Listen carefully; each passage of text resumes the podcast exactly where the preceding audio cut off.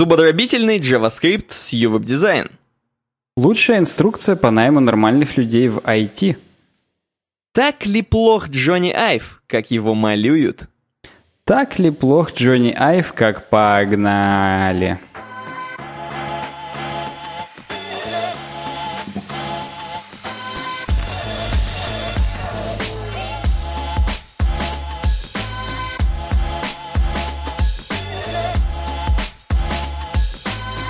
Когда-нибудь здесь будет э, новый опенинг, о котором мы рассказали в пришоу.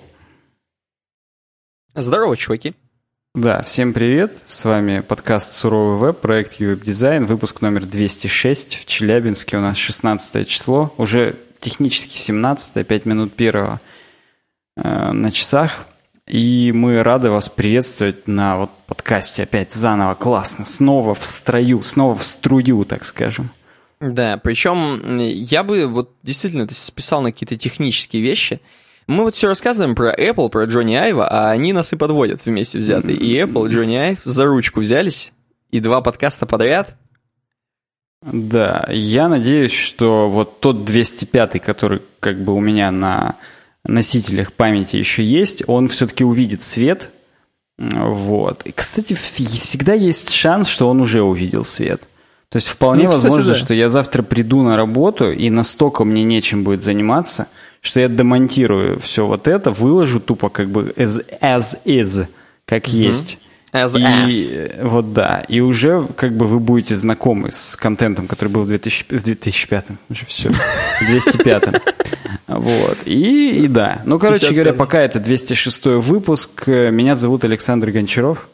Меня зовут Никита Тарасов. То есть, да, ты должен проявить проявить 2000, 2005 подкаст. Да, он пока, он пока в э, позитиве, надо негатив из него сделать.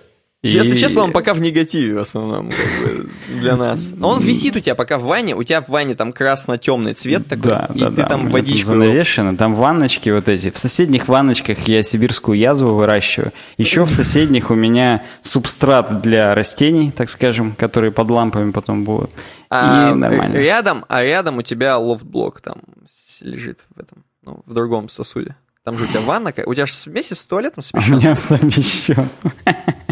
Такая интеграция. Как раз мы написали они нам по поводу интеграции. Вот, собственно, она, она уже случилась, чуваки, все, да, другого не ждите. Ладно, продолжаем. Точнее, не продолжаем, а начинаем. Я, кстати, уже развернул темки. Да, ты, ты развернул темки, а я надеюсь, что кто-то развернул свои кошельки чтобы написать нам на worksobakayodesign.ru и предложить какую-нибудь идеальную интеграцию. Возможно, даже более идеальную, чем только что произошла. Э, вот, чуваки, пишите на worksobakayodesign.ru, если хотите что-нибудь там нам предложить, пропиарить, может быть, какие-нибудь курсы ваши интересные записали, или, может быть, у вас есть канал с какими-нибудь классными там роликами по JavaScript, то мы расскажем обязательно, возможно, даже не так дорого, как вы думаете. Дорого все-таки, я думаю. Дорого, да? Ну, это за JavaScript. Давай за CSS подешевле чуть-чуть. Это да. ладно, первая темка, она у нас чья? Моя. ну, Уже типа... самому с собой разговаривать. Типа, да, ну, причем она как бы, она про Apple и моя про Apple. И у нас просто первый блок опять для тех, кто, для тех, кто богатый. Ну, Сейчас ну, опять слушай. будет 5 э, человек на стриме, на, на премьере, и как бы нормально. Тысяча просмотров. Да, это блог про Apple, как вы уже догадались. И новость, э, новость слух от вот этого суперкитайского аналитика, Apple аналитика Мин Чи Кво, который постоянно предрекает как бы всякие штуки про Apple. Э, мне кажется, там он еще со времен четвертого айфона. Это вот он в баре забыл его. Мне кажется, он бухает с тем чуваком, который в баре, или выслеживает тех чуваков, которые забивают в баре. Потому что он каждый раз гений. Э, либо да. Либо как-то просто, знаешь, этот Минг Чин Кво — это проект Apple, и на самом деле это какой-нибудь там, я не знаю, это Триц Ботаника за него пишет, опять же. И все. То есть как бы я и в нашем мире постмодерна и постиронии и посткоммунизма? Главное, чтобы не постапокалипсис. Я и такое не исключаю, поэтому да. А, он же, кстати, нам подвез недавно слух по поводу 16-дюймовых э, прошек. Ну, то есть не прошек, а макбуков. Они могут быть там MacBook Wow называться, просто MacBook Wow. MacBook Ming Chikuo он будет называться. Согласен, да, хороший маркетинг. Э, так вот, он нам подвез новый слух о том, что Apple отказывается от своей э, супер бабочки, от механизма ну, бабочки клавиатуре, в клавиатуре, да. да, которую они ввели в 2015 и как бы с тех пор э, все С тех пор обосрались, я так понимаю, сто раз. Да, да. То есть первый обсер был, когда они официально признали, что это говнище, и для всех букв 15, 16, 17 годов э, бесплатный ремонт клавиатуры всегда. Везде и всегда. Вообще, вот. Ну, только если там ты ее не залил, виски с колой, она у тебя не слиплась в один большой кусок говна, как бы тут это, это не гарантийный случай. Вот. Просто, понимаешь, как бы тебе сказать, во-первых, чтобы она слиплась в большой кусок говна, надо сначала сделать небольшой кусок говна хотя бы, а как бы клавиатура ну, бабочка. согласен, да. На самом деле, я, я на самом деле, это сарказм, потому что клавиатура бабочка мне нравилась, как, по крайней мере, нажимается. Я вот у кого нажимал, так скажем. Я понимаю, что я, может быть, долго не работал за ней, но как-то это было прикольно. Наверное, она просто была очень сильно ломкая в этом плане. То есть э, она постоянно у всех отлетала со всех сторон. Э, у тебя же, у тебя не с этой хреновины, да? Клавиатура? Нет, у меня, да, у меня один из последних, возможно, последний, который не с ней. Потом они начали делать с ней, да? Да. Ну, ты знаешь, у кого проблем. То есть ты знаешь, что есть чуваки, Я лично знаю жалуются. людей, конечно, которые по, по 12 клавиш уже сменили. Некоторые даже одну и ту же букву клавиш. уже два раза сменили. Ё-моё.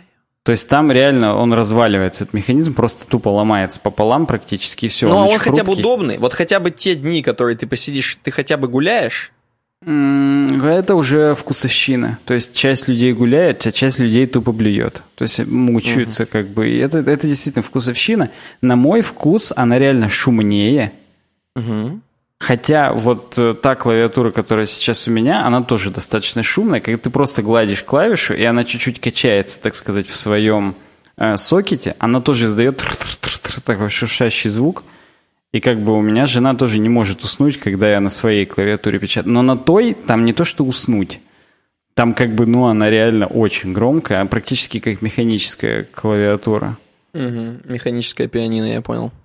вот. В принципе, поэтому... знаешь, мне это все напоминает историю про то, как то ли у Mitsubishi, я боюсь, не у Mitsubishi, у Toyota, по-моему, Toyota, была тема, да, у них где они, они коврики, где не, где они там коврики, ты по-любому помнишь эту тему, что они, какая-то у них там коврик сильно на педаль нажимал газа, и из этого машина ускорялась, там что-то у них какая-то, то ли коврик, то ли пластина внизу Ко- нажимала. Коврик и педали, и да, это, это просто они тему. Вот, короче, это то же самое выглядит. То есть, вроде весь остальной... То есть, клавиатура, казалось бы, типа, ну, не самое главное в ноутбуке, ну, не самое, да? Но когда вот так она сыпется, валится, прям стрёмно, если честно, потому что, ну, купил ты за миллионы девайс, а в итоге самое, что ты, с чем ты соприкасаешься, ломается. Да, да. Э, и опять же, она низкопрофильная, то есть люди банально, некоторым людям не нравится, у нее ход маленький не всегда очевидно, нажал ты клавишу или нет. Она такая, как бы, ну, отчасти полусенсорная. То есть нажатие, оно минимальное вообще, и типа mm-hmm. это должно было плюс шишку дать, а на самом деле дало минус жопу в основном.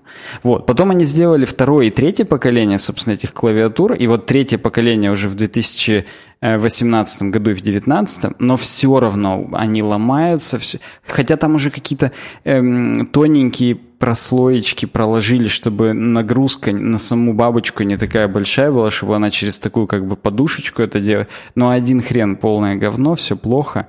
Вот. И начиная с MacBook Air, которые выйдут в конце 2019 года, э, Apple меняет э, курс, возвращает mm-hmm. именно так называемый механизм, механизм, ножницы, ножницы, scissors. Так. Scissors, я бы даже сказал. Вот. И он опять будет э, чуть-чуть потолще, но хотя бы будет надежнее, скорее всего. То есть, ну, наверняка он не будет точно такой же, как у меня здесь и сейчас, вот ну, на, на ноутбуке но тем не менее. И это, опять же, как бы, ну, сравнительный плюс, потому что я же все нахожусь в ожидании того, что вот, ну, настанет тот момент, когда у меня там что-нибудь ёкнет, и я поменяю себе наконец-то ноутбук. Вот. Кстати, вот на том, который я сейчас пишу, я сегодня сломал Wi-Fi модуль окончательно. Я его как бы сломал еще две недели назад, когда чистил Wi-Fi антенну, потому что она засахарилась. То есть там она реально именно пылью забилась, э, такой липкой и ну, не работало. Просто плохо контакт был, как бы ловила там через раз, не всегда подключалась там и так далее. Вот, я прочистил, пока прочищал, отломал сокет, куда антенка вторая втыкается. Вторая это которая 2,4 ГГц, то есть весь дефолтный Wi-Fi. Вот. И как бы он не сильно отломался, так скажем, то есть контакт еще замыкал. И она где-то неделю проработала вообще хорошо.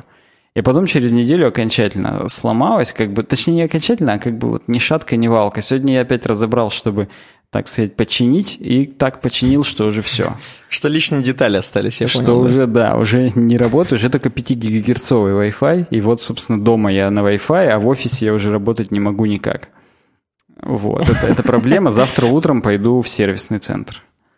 Мне кажется, знаешь, вот я по, по поводу э, именно клавиатуры, которую они все дальше и дальше делают, мне кажется, они все хуже и хуже будут делать ее специально. То есть вот сейчас была бабочка, сейчас scissors, эм, дальше будет какой-нибудь, э, я не знаю, какой-нибудь просто там стебель будет называться, просто скажу, простейшее какое-нибудь дерьмо, но вообще, мне кажется, они идут все к тому, что заменят нахрен всю клавиатуру и сделают, как в фильмах про будущее, про фантастику, где нажимаешь на такую тач-панель, пол, вот полностью тач-панел все сделают, еще на тысячу баксов дороже сделают макбуки. И у тебя будет полностью такое, знаешь, э, в натуре панелька, которая тебе в обратную отдачу дает идеальную, классную. И будешь нажимать как в будущем, так и передвигать там, короче, панели, двигать там, пам-пам-пам, понял, да, как?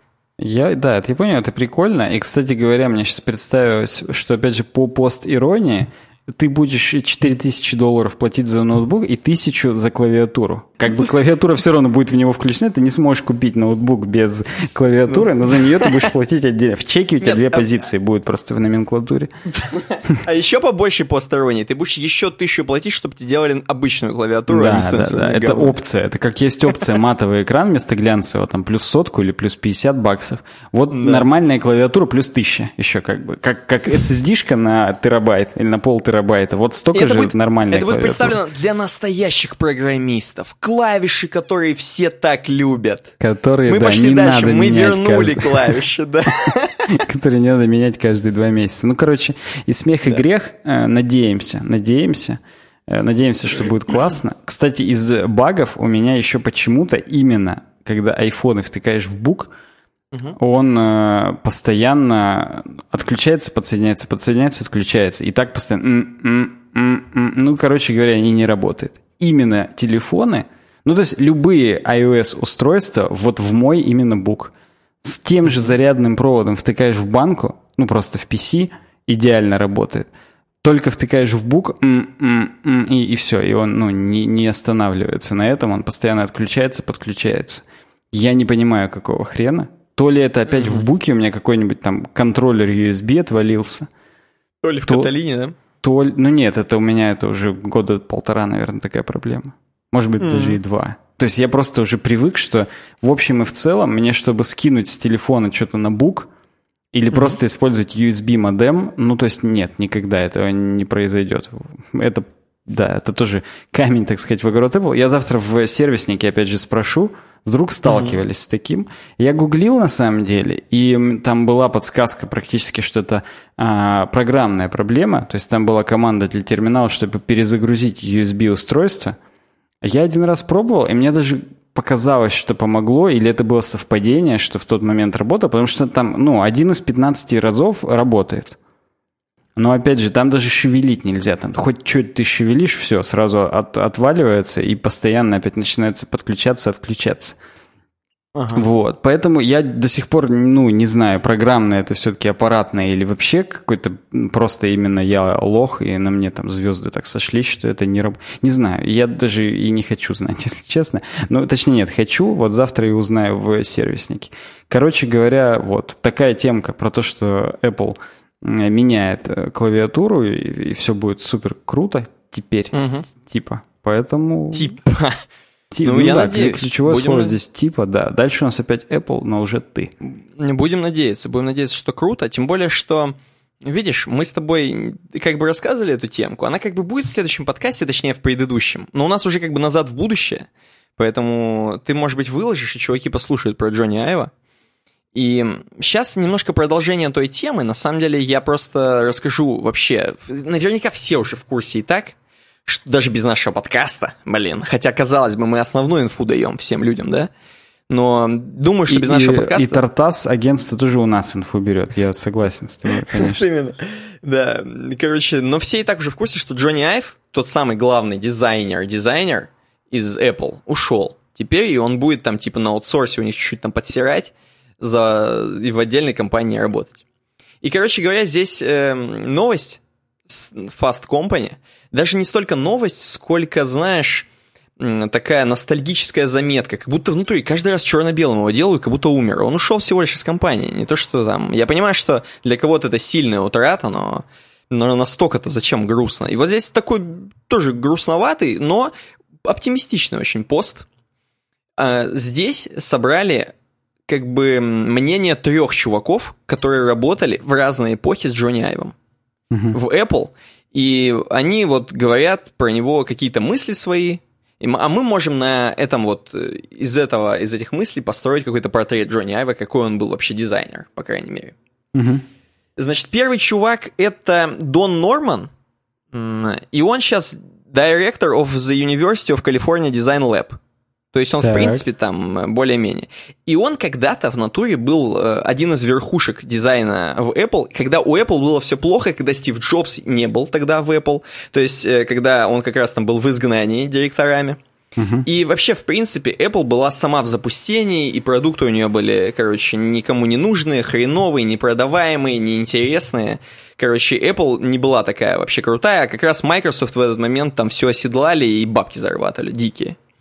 Э, короче, Apple тогда супер были в упадке, и вот этот чувак, дизайнер, Дон Норман, он э, напрямую, в принципе, работал с Джонни Айвичем, и Айвич, э, короче, в то время, когда никому ничего не надо было, делал mm-hmm. супер там классные дизайны компьютеров, именно компьютеров, тогда же еще компьютеры как бы нужны были всем, не айфоны, там, не айпады, сделал компьютеры, которые в натуре и, и охрененно выглядели по тем временам, и самое главное, классно разбирались, заменялись детали в них, короче, были эргономичные, то есть, ну, прям вот сделал классные дизайны, принес, короче, этому чуваку, и тот говорит, блин, натуре круть. И, короче, они пошли по стопам, ну, точнее, пошли по всяким ступеням, так скажем. Ты скажешь, почти пошли дальше, точнее. Они пошли дальше, да, они пошли дальше и начали, это же надо утвердить этот дизайн. И они начали, короче, продвигаться, причем нельзя просто, знаешь, прийти к главному челику тогда было и сказать, блин, главный челик, вот тут Джонни Айв сам нарисовал классный дизайн, давай-ка мы сделаем такие компы, что нет, эргономично, круто, круче, чем у всех. Угу. Нет, надо было потихоньку менеджеру сначала тому сказать, потом тот менеджер пока одобрит, согласится, что да, действительно, то есть они защищали проект каждый раз.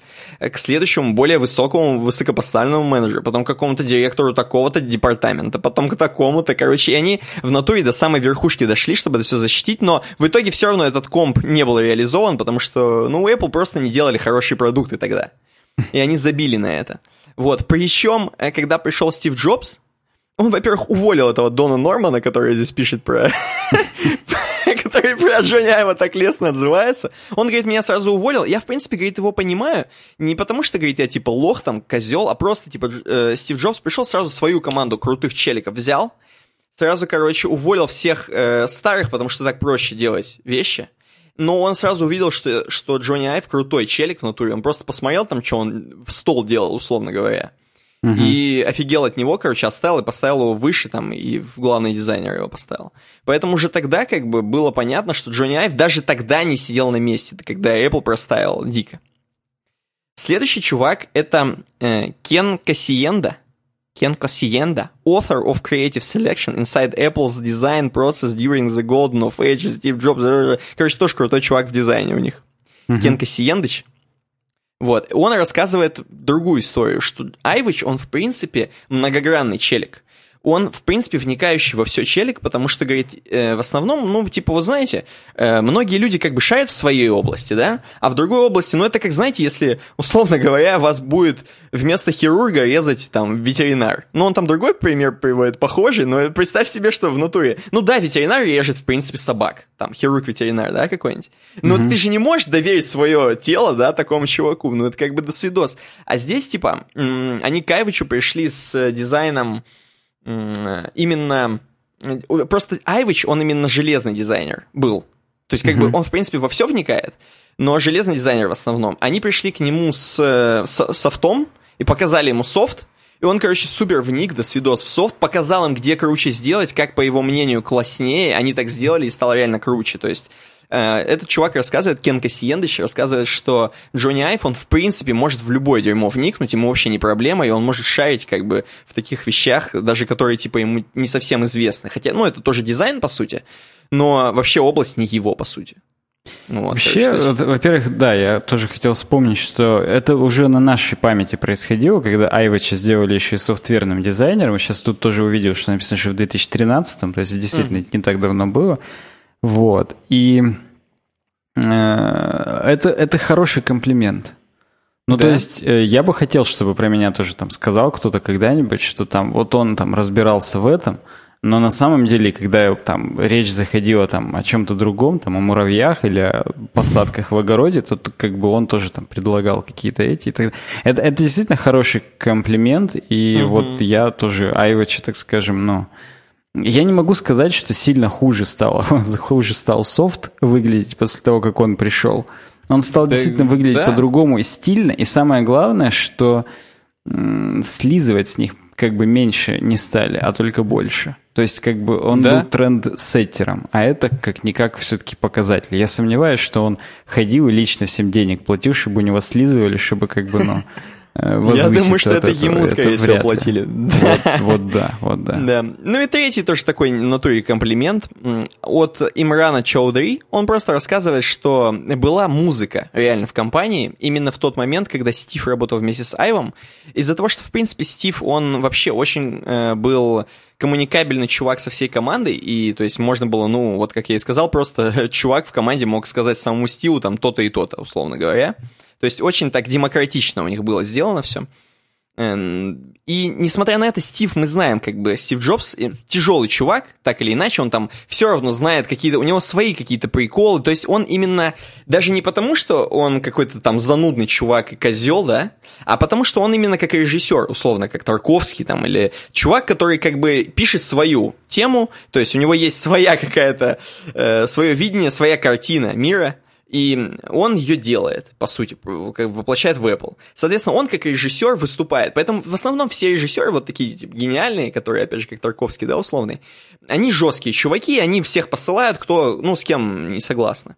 И здесь просто рассказывается про то, что Джонни всегда мог подходы найти э, к Стиву, и вообще Стиву Джобсу, типа, нравилось, как думает, видит Джонни Айв чё кого, и он ему постоянно там, короче, закидывал какие-то темы, и Стив, типа, одабривал, и, короче, у них вместе симбиоз был, и поэтому они, типа, делали продукты практически вместе. Не просто Стив там свою хрень какую-то придумал, а именно Джонни его там немножко корректировал, там чё кого.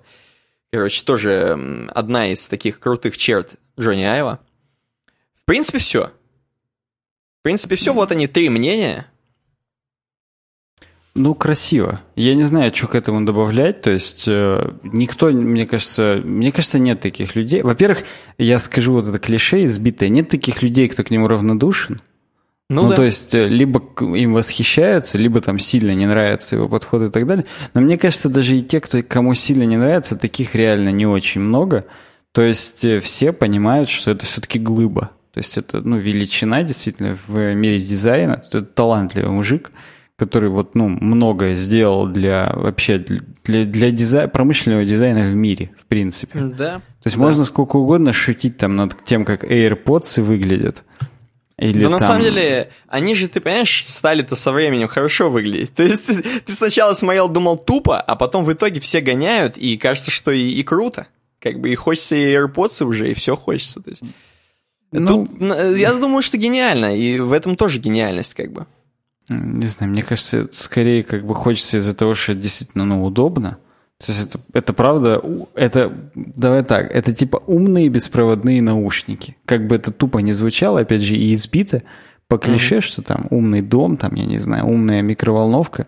Вот это умные беспроводные наушники, и, ну, действительно, как аксессуар они классные. А то, что они вот, ну, так выглядят, ну, блин, ну, ну а я, на самом деле, я очень сильно привык, и мне даже уже как-то и нравится, честно. Не то, что я, я, конечно, тот еще говноедочка, но как бы мне классно. Правда, я вижу их, и мне уже нравится дизайн. Я Подожди, не ты то, так что... говоришь, привык, ты уже пользуешься и не сказал ну, мне? Я, я имею в виду, что я просто вижу вот, а, вот ну, в AirPods людей. И когда изначально показали в рекламе, все очень сильно угорали, что ни хрена себе, короче, как это тупо вообще. Просто, да еще и можно потерять. И вот, ну, короче, было очень много мемов вообще на, на эту ну, тему. это да, это как и про бровь было много мемов. Да, да, да. да Я и... смотрю и говорю же, мне кажется, это прям вот, оно в натуре технологично выглядит. Я, ну, как бы, мне, мне нравится реально. То есть чувак, представляешь, из, значит, из такого смеха смог сделать, чтобы выглядело классно в какой-то момент стало. Мне кажется, он по Лебедичу мог специально сделать даже, чтобы было достаточно смешно, но все об этом говорили. Ну, а как да. бы оно потом же все равно стирается, и в итоге остается только то, что все пользуются, говорят, и классно. То есть тут... Э, я не, не могу сказать, что там... Ну, кстати, вот ты говоришь, я когда там вот вижу у всех, я там типа привык. Я до сих пор иду, и мне постоянно кажется, что у всех поддельные AirPods. Я не верю, что вот так много людей с ними гоняют. Ну, либо их все взяли в кредит на год, как бы там по 500 рублей платят в месяц, и вот в итоге там через год их получат. Не знаю. Я... я думаю, что в натуре могут брать в кредит, причем, знаешь, какой-нибудь комплект iPhone плюс наушники – э, ну, под, там, под всего под 10% в месяц. То есть, ну, понимаешь, может Нет, быть всякое. Там, как правило, вообще без переплат. 0024, 0012. Я тебе как заядлый посетитель сайтов с электроникой говорю, там постоянно рекламируют их супер рассрочки. Когда ты приходишь, покупаешь телефон, а по документам тебе его проводят как телевизор, и телевизор с переплатой получается как телефон без переплаты. И, грубо говоря, ты по факту не переплачиваешь, но вообще uh-huh. ты платишь кредит как будто бы за телевизор.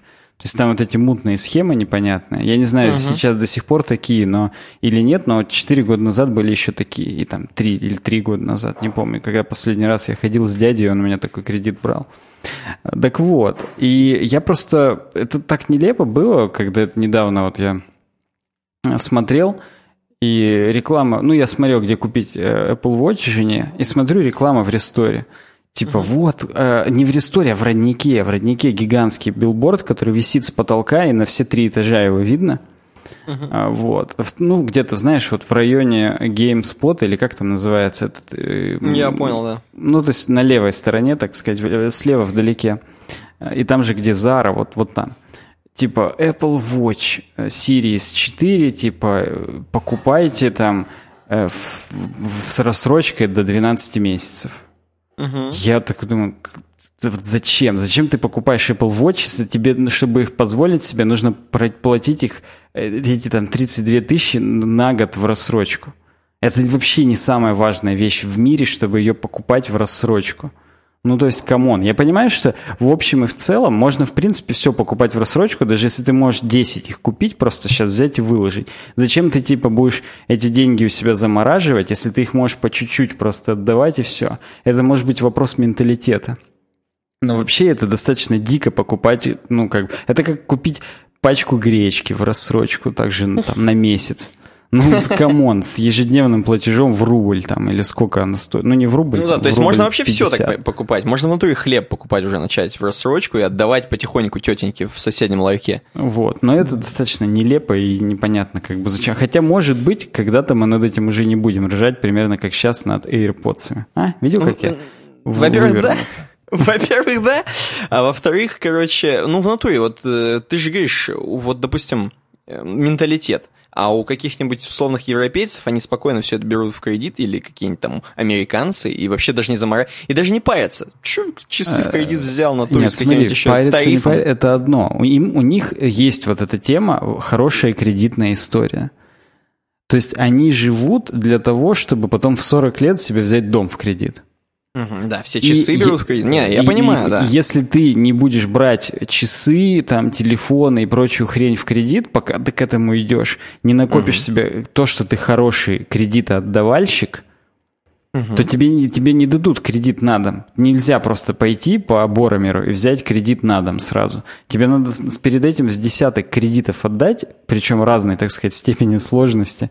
От хлеба до, я не знаю, там, телевизора 4К с диагональю 75 дюймов, который стоит там по 400 тысяч, там, по 200 вот, э, то потом тебе дадут кредит, потому что ты там, ну, платежеспособен. То есть у них это еще и прикладной носит смысл, и они как бы понимают, может быть, абсурдность того, что они могут себе это позволить просто здесь и сейчас. Ну, не принято. У них там, может, только наркоторговцы просто берут, достают из сумки котлету наличности, отслюнявливают там 600 баксов или 700, сколько там iPhone стоит, и просто угу. его берут и уходят. Просто там, ну, то есть там на это посмотрят, как у нас на человека, который пошел там, я не знаю, и да не знаю, ну, я даже придумать не могу. Мне кажется, у нас любое может быть, и я на это обычно посмотрю. Ну, пошел чувак небоскреб себе за наличку просто купил, как бы сейчас. Я, я даже да, от такого думаю, не удивлюсь уже. Я думаю, что да. Я думаю, что у нас некоторые люди, наверное, небоскребы и бесплатно получают. Ну, условно бесплатно, так скажем. Фримиум модель небоскреба условно бесплатно? Да. Потом, а потом внутри микротранзакции за каждый ну, этаж. Вот да, вот да, да. Ну ладно, у нас сейчас э, супер темка.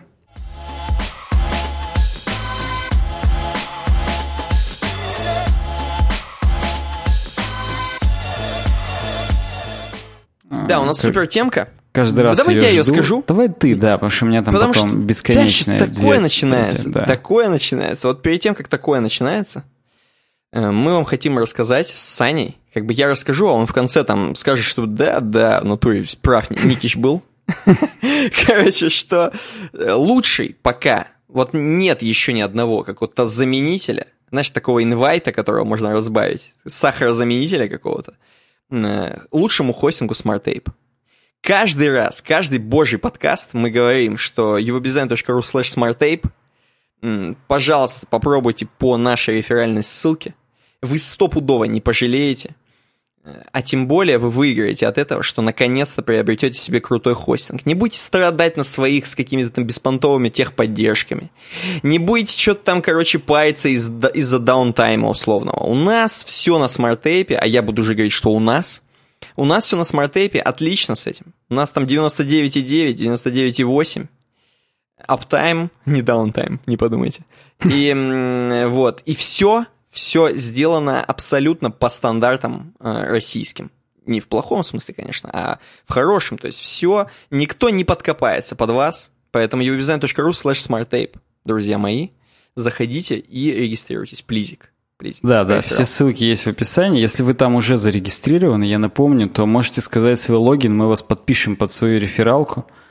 Вот. И будем, так сказать, полезны друг другу. Вам как бы не сложно, а нам приятно. Я это так скажу. Там ну как-то ну, да. в рифму было. Вот. Но я не вспомню сейчас, как рифму. Просто вам не сложно, а нам приятно. Юби дизайн. Та-та-та-та-та. Так. Так, э, вот сейчас будет приятное про JavaScript. О, не сейчас сложно. приятно будет вообще, да. У нас две темки, которые нам предложили в патроновском чатике порядка трех месяцев назад, может быть, двух. Вот. Э, наш дорогой патрон Иван Мерзавцев э, предложил их. Угу. Сказал, Саня, расскажи уже всем, практически как тайну открыть всем, чтобы люди себя нормально по-человечески вели. Тут секреты JavaScript сейчас будут, чуваки, ни, ни а много, он ни обе мало. темки, обе темки предложил? Да, обе, обе, он обе их предложил, и я их пронес сквозь, так скажем, э, пространство и время – Uh-huh. И действительно, как бы, ну, хочу об этом рассказать, потому что я, я именно их не дропал все это время, потому что, ну, блин, они реально, во-первых, интересные. Во-вторых, Мерзавыч предложил. А во-вторых, да, Мерзавыч предложил, наш дорогой вот. патрон. Знаешь, а. из, из уважения перед Мерзавычем, можно я быстро сгоняю водички себе налью? Просто вот одну секунду буквально. Конечно, а? конечно. Все, все, сейчас, Мерзавыч, жди, погоди, сейчас я буду. Вот, ну, пока, пока Никита годит, вот. Э, я расскажу о том, что первая тема, она про поднятие. Хостинг, так называемый, в JavaScript. Для тех, кто, ну, как бы, хоть сколько-нибудь глубоко вникал в JavaScript, это я. А, я, я глубоко вникал. Вот. Они в курсе, в принципе, что такое поднятие. Это о том, э, как именно переменные поднимаются в, из локального скопа в глобальный, если их э, в, вовремя не объявить. То есть это как бы такой не баг, а фича, или не фича, а баг. Здесь как бы, как вы к этому относитесь. Короче, это просто нужно знать. Это особенности языка и так далее. Так вот, автор, автор, доктор Аксель Раушмайер – вот. Он, э, кстати, у него здесь есть бесплатные суперкнижки про JavaScript, обязательно их почитайте, можете на его ньюслеттер подписаться. Мне даже не зазорно его прорекламировать, потому что он, он крутой. У него здесь неплохо написано.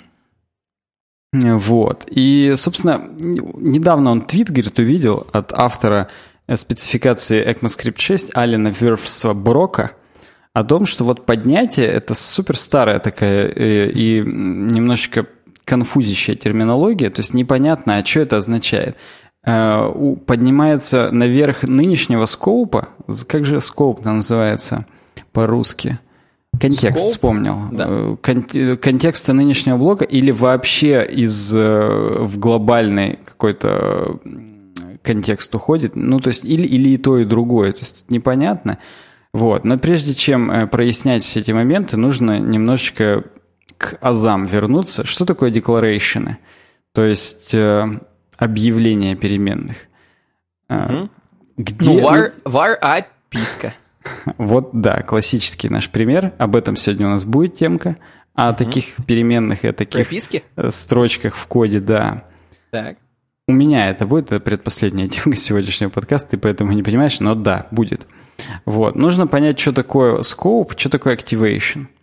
То есть scope — это контекст перемен, в который ты его объявил, либо блоковый, либо там функциональный контекст. Если там внутри if, то это, соответственно, контекст ветвления. Если внутри функшена объявления функции, это, соответственно, контекст этой функции. Если ты глобально ее объявил в самом начале, то это контекст глобальный. А, activation — это тот момент, в который ты можешь уже э, получить доступ к этой переменной.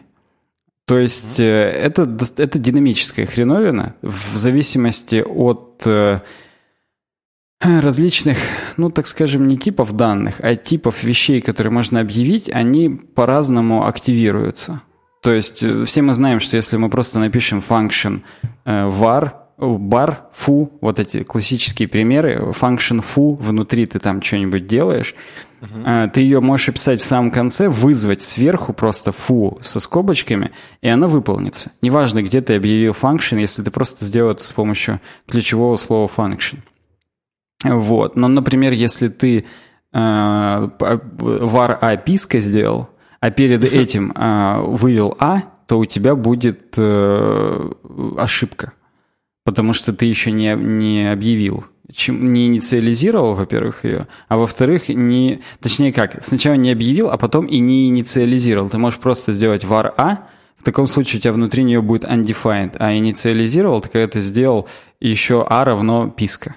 Или сразу var a равно писка, тут как бы это варьируется. Причем, а, ладно, варьируется, еще и с var и, ну, то есть, который был в ECMAScript 5 для объявления переменных, и let и const, которые появились в ECMAScript 6, они и то себя по-разному ведут. Здесь есть небольшая табличка у него о том, как вообще, собственно, себя они ведут. А знаешь, есть... что, знаешь, у меня вопрос есть, у меня вопрос. Конечно. А смотри, там есть такая тема, как если ты внутри функшена, да, не mm. написал var для своей mm-hmm. этой, mm-hmm. то, короче, э, у тебя переменная может стать глобальной, и ты просрешь из-за этого ее. Ну, ты не столько просрешь, столько ты можешь не, не к тому ну, значению обратиться, да, не, тому, не там не поменять, тому, да. как бы, да. Это и есть поднятие. Если ты без вара объявил без внутри var. функции, mm как, присвоил в а равно там, 20 или а равно писка, это стало да. у тебя глобальная переменная а. Это и mm. есть, собственно, поднятие. Да, то есть если я хочу, чтобы не было поднятия, так скажем, хотя обычно хочется, чтобы было поднятие, но вот если я не хочу, чтобы было поднятие, то я хочу внутри функции написать var обязательно, и тогда обозначить эту перемену. И она будет только внутри этой функции, правильно? Да, да, да. Она будет принадлежать только скопу, собственно, этой функции уже. Вот. Так. Причем э, написать var, опять же, забегая вперед, нужно чем раньше, тем лучше. Чем раньше ты эту переменную объявишь и ее инициализируешь, тем меньше будет э, ошибок, связанных с тем, что ты ее еще не объявил, а уже либо там пытаешься в нее что-то присвоить и, соответственно, получишь поднятие, либо просто к ней обращаешься – и тогда получишь э, ошибку. Референс error, если угодно.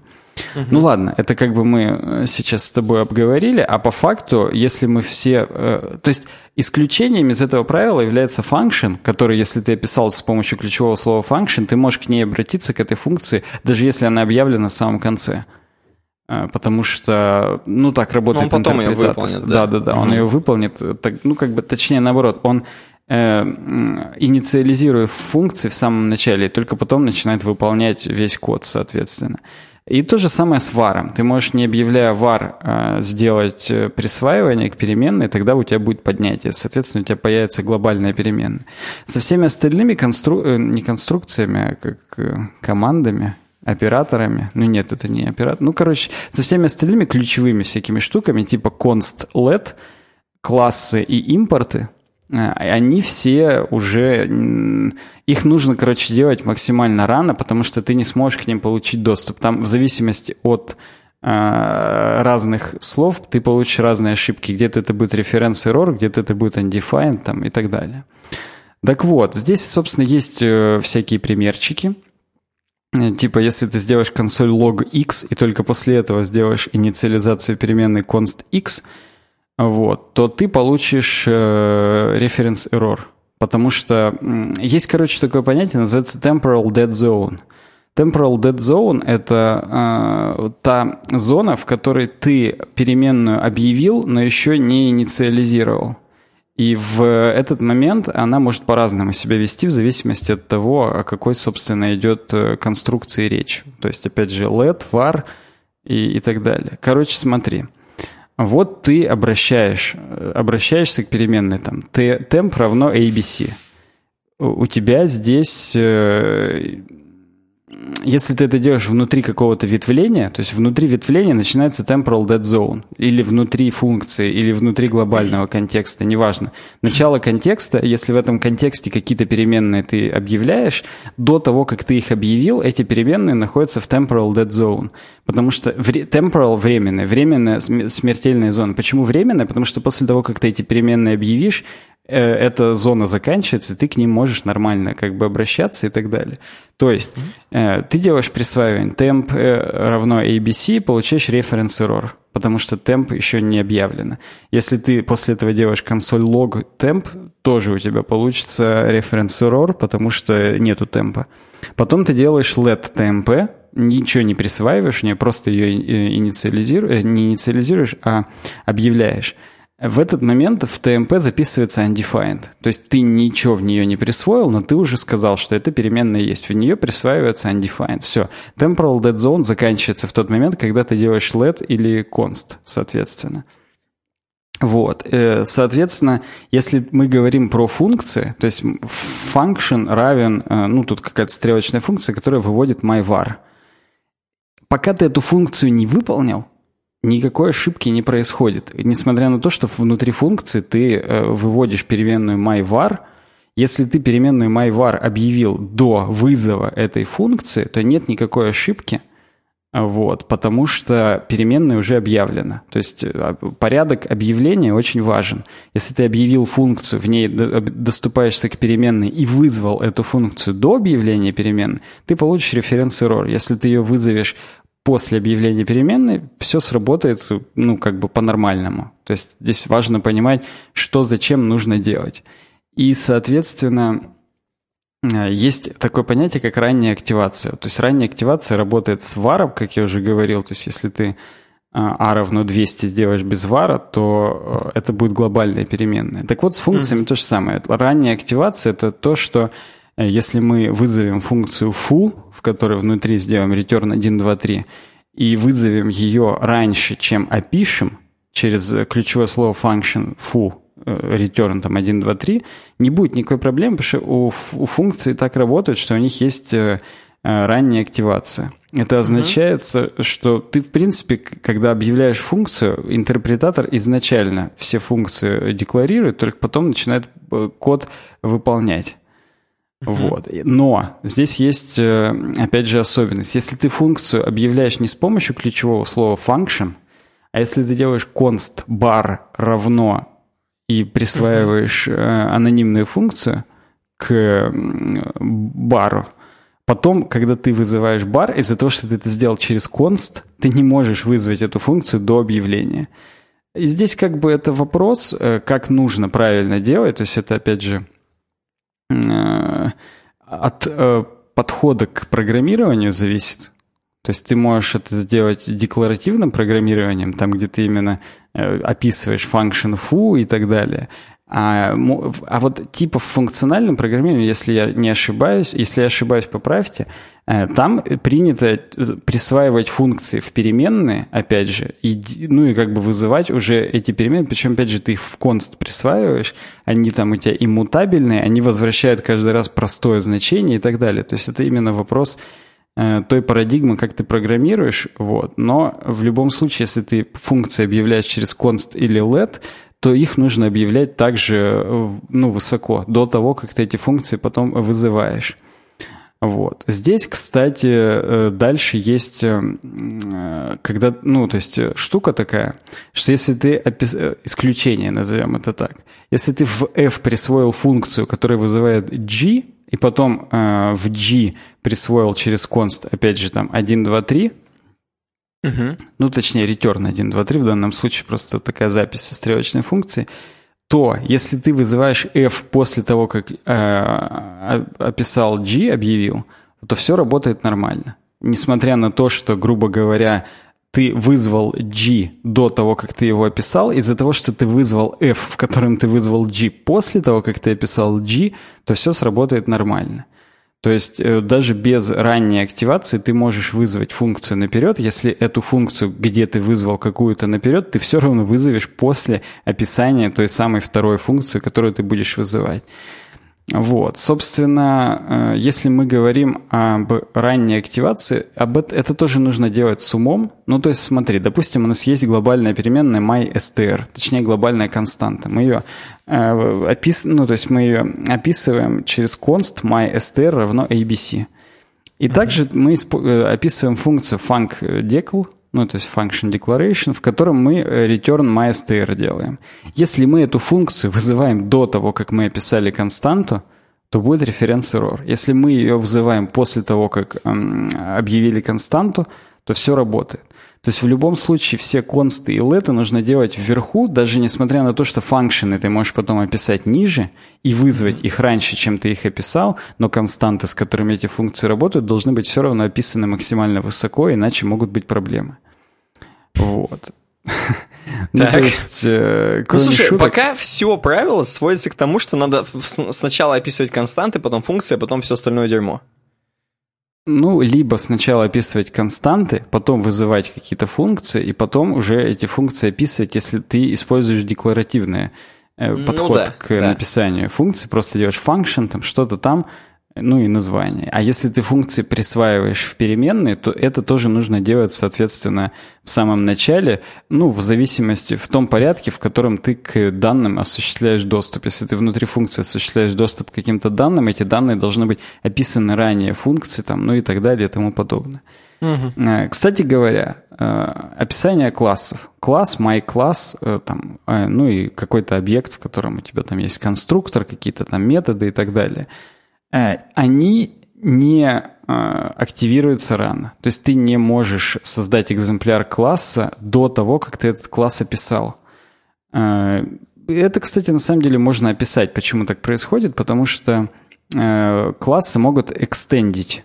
Extends object, то есть, ну, типа, класс наследует другой какой-то объект, точнее, является его там так скажем, экземпляром, да, то есть мы не говорим о классическом ООП в JavaScript, раз мы здесь о нем говорим, но неважно. Есть экстенды, и из-за того, что ты можешь экстендить, так скажем, какую-то константу, то э, ты, опять же, э, ну, как бы, а если она перед этим не описана, то ты получишь референс-эррор. И поэтому сделано так, что ты не можешь создавать экземпляры класса, пока ты этот класс не описал. Потому что если этот класс ты, ну, как бы, если ты э, вдруг сделаешь класс, который расширяет э, какую-то там константу или что-то еще, которую ты еще до этого не описал, и до описания этой константы попробуешь создать экземпляр этого класса, то получится фаталити. Поэтому э, классы тоже нужно э, описывать в самом верху. Если эти классы используют какие-то константы, то после констант, соответственно. То есть, ну, примерно как с функциями, которые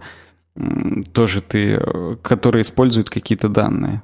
По, по возможности наверх, но как бы после тех данных, после описания тех данных, которые ты Эм, используешь в этих функциях. Кстати, то же самое с импортами. Здесь он почему-то эм, в табличке он указал про импорты, но дальше он уже о них ничего не сказал. То есть импорты тоже, чем раньше ты импортируешь то, что ты будешь впоследствии использовать, mm-hmm. тем, соответственно, лучше, потому что ты не можешь использовать, ну, допустим, делаешь ты импорт момент from moment, там, библиотеку момент, ты не можешь ее использовать раньше, чем ты ее импортировал.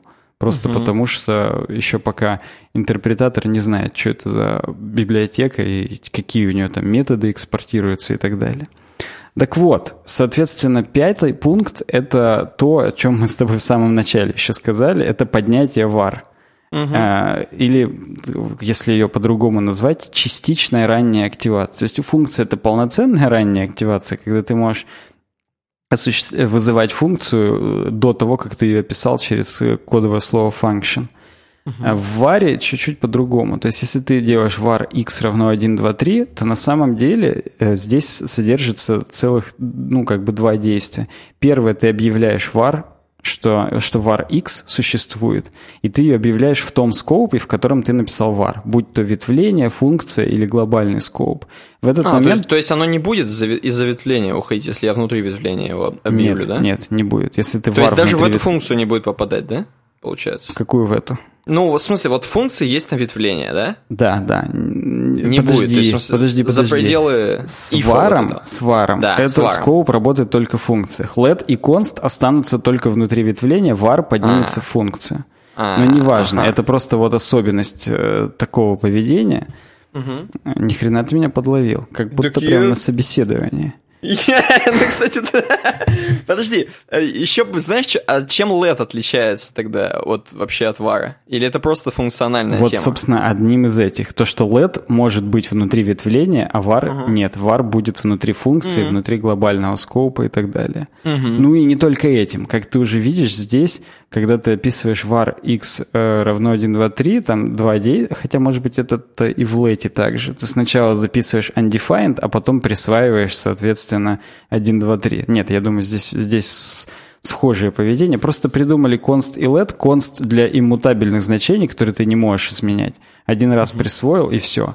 А let, соответственно, вместо var появился. Ну и из особенностей добавилось, что оно внутри блоков работает. То есть даже внутри свеча, если ты опишешь let, он только внутри этого свеча будет. С варом нет, он все равно поднимется наверх. Ну, а это вообще круть, это типа best practices так делать, чтобы типа они не хранились там? Конечно, это, ну, то есть это это же понятно, если ты объявил какую-то перемену только внутри какого-то блока, если я, я могу ошибиться, но mm-hmm. в классических C-языках и так далее это сразу так и было. Вот, я хотел сказать, вот в классических жесткий. языках да, вот в какой-нибудь там, опять же, Java, любимой. Вот, мне интересно, там же такие же правила, вообще, если весь вот этот блок взять, про который ты рассказываешь, там же такие же правила, надо все заранее объявить, чтобы компьютер все знал, так скажем. И потом там еще будет и типы выполнять. надо у них объявить. И... Ну да, там еще и строго тебе... Ну да, то есть там вообще все надо жестко сделать. Тут не так жестко с функциями, да, что функции типа могут, когда хотят быть, потому что он, он сначала функции выгребет, а потом типа остальное будет думать. Вот, но я так понимаю, что в принципе везде так. То есть, ну, компьютер должен знать, что в переменной лежит, иначе в натуре undefined полный будет. Угу. Круть. Ну нет, кроме шуток, ты, ты все правильно сказал. Да, по-моему, в тех языках даже уже и вот как леты var работает. То есть внутри ветвления var будет только внутри ветвления описан. А здесь вот, собственно, функция э, f, в которой, смотри, мы сначала проверяем x, он равен undefined. Потом мы внутри ветвления объявляем var x равно 1, 2, 3. Внутри mm-hmm. ветвления выводим x равен 1, 2, 3. И потом, когда ветвление закончилось, просто внутри функции мы выводим x, он тоже равен 1, 2, 3. Происходит поднятие. То есть var mm-hmm. внутри ветвления все равно делает переменную в контексте функции, а не внутри только этого ветвления. Это ключевая особенность от, отличия от лета. Mm-hmm. Понятно. Ну, вот. так как LED это более новая хрень, я так понимаю, раз это ECMAScript 6. Да, да, да, да. То да, то типа там это специально, наверное, сделали, чтобы типа чуваки удобно все делали и не хранили дерьмо лишнее, видимо. Да, да. То есть это как бы... Ну, ты представь, это же confused, если ты из нормальных языков программирования пришел, вот такая хренотень. Ну да, что у тебя полностью перемены начинают вверх подниматься, и ты такой, твою мать. Вот да, ты вроде как бы хотел чтобы у тебя внутри функции один x был, а внутри ветвления другой x. Понятное mm. дело, это ну, тоже достаточно тупо, что ты Выделяя, так делаешь. когда писка, если у тебя была снизу и снова списка, и перезаписалась. Да, да, да. И тупо, ты что у тебя одинаково называется. Ну да, да, да но неважно. Как ну, бы как факт, да. Э, нужно об этом обо всем просто как бы знать и все. Mm-hmm. Вот. И это все бы ничего, если бы Иван Мерзавцев не предложил вторую темку, которая классная. Просто вот тут я ликовал, реально. Так. Э, паттерн, э, ну точнее антипаттерн спред оператора. Спред оператор это тот, который через три точечки ты пишешь, и он означает, ну допустим, есть у тебя какой-то массив или объект, э, и ты, соответственно, создаешь новый объект, в него делаешь три точечки предыдущий объект и uh-huh. запятая какие-то новые элементы. И в новом объекте, соответственно, элементы первого записываются, плюс те, которые ты к нему добавил. Угу. Понимаешь, да? Если у тебя массив 1, 2, 3, да, и да. ты делаешь э, массив э, array Это 2 равно кон- условная конкатенация этих Типа объек- того, типа, типа да. конкатенация, да-да-да. да. Так, так вот, э, сам оператор по себе как бы классный. Ну, важно про него помнить, использовать и так далее. Там, читать его в чужом коде, не тупить. Это одно. Вот. Но он используется еще в так называемом reduce spread pattern. Смотри, TLDR. -очка. Reduce spread он принадлежит к другому классу сложности алгоритмов и, соответственно, не является оптимальным, это плохо. Короче, он медленный. И сейчас я расскажу о том, что такое reduce spread для слушателей и зрителей, для тех, кто не в курсе, какой именно паттерн так называют. Вот. Второй, второй пункт LDR-очки, э, то, что как бы здесь написано, справедливо для нынешних JavaScript-движков. То есть на данный момент это не оптимизированный код, вот. Но, скорее всего, его так никто и не оптимизирует. ну, то есть это как бы не является приоритетным. Это все равно, что, знаешь, если очень долго жать на педаль газа, то обороты будут 8000 зашкалят, и двигатель там колом станет. Но не жми. То есть, как бы, никто не будет э, в какую-то там защиту от дурака придумывать и так далее, просто как бы это и так очевидно, что не надо так делать. Вот. Так. Поэтому, да. Ну и, соответственно, третье, TLDR, если ты используешь этот паттерн reduce spread для того, чтобы иммутабельность была, для того, чтобы ты, грубо говоря, э, ну, не с... Есть у тебя массив 1, и ты каждый раз при каком-то там изменении его ты создаешь массив 2, то есть не меняя первый, э, то лучше использовать либо какие-то другие библиотеки иммутабельности для работы с, с данными, чтобы они тебе не позволяли первые изменять. Вот. Либо что-то другое придумать, но этот паттерн для этого не использовать. Плохая идея. Э, так вот, теперь перейдем непосредственно к примерчикам. Вот есть у нас условный какой-то объект, э, ой, массив объектов. Массив называется items. В нем есть какие-то объекты. Name, something, value, true. Uh-huh. Вот. И мы хотим, э, соответственно, совместить э, items с uh-huh. учетом какого-то результата в другой массив. То есть используется метод reduce. Мы с тобой сколько-то там, 2, 3, 4 подкаста назад рассказывали, что есть map, фильтр и reduce. Это методы для перебора массивов, соответственно, и там мы, мы их можем использовать вместо циклов for, например, потому что, ну, они разные. То есть map делает новый массив, фильтр, соответственно, делает новый массив, э, и по какому-то условию элементы из него перекидывает в новый, то есть если там выбрать все, которые меньше 10 или там больше 10. И reduce — это, соответственно, когда он перебирает все элементы массива, и в итоге остается какой-то там один. Например, найти сумму всех элементов массива. Можно сделать через reduce. Ты каждый перебиваешь, добавляешь к аккумулятору, то есть начинаешь с нуля и прибавляешь каждый элемент к нему, у тебя получается в итоге сумма. Вот. Очень часто используют, соответственно, берут пустой объект, и в него редюсуют, соответственно, э, те элементы, которые ты, перебираешь массив и редюсишь в тот объект каждый элемент массива просто с учетом каких-то преобразований. Грубо говоря, у тебя получается перебранный, так скажем, э, перебранный массив, но уже с какими-то изменениями. Этот э, паттерн называется reduce mutate. То есть ты изменил по факту э, какой-то э, массив, пере, перебрав. То есть вот смотри, let result равно items.reduce, аккумулятор и item. Аккумулятор изначально мы передали вторым параметром в reduce как пустой объект. А внутри, соответственно, callback мы каждый item э, массива мы в объект записываем, что под названием something мы храним true. Ну, если мы берем тот пример items, который у нас выше там дан. Угу. То есть мы делаем ключ объекта, это элемент name из э, объекта того массива, который мы взяли, а value это true.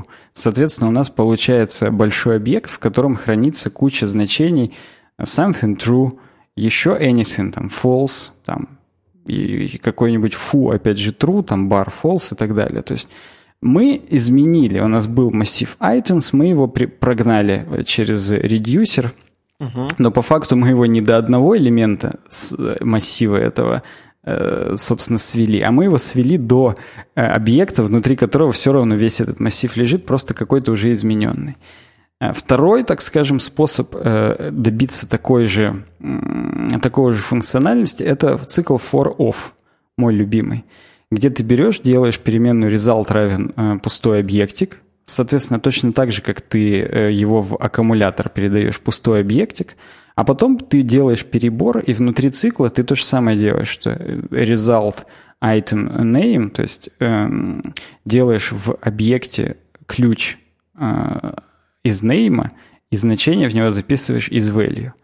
То же самое mm-hmm. практически, выглядит чуть-чуть по-другому, но суть то же самое. То есть ты... Э, но опять же, ты мутируешь э, result, то есть ты его изначально записал, и потом ты его весь смутировал внутри фора.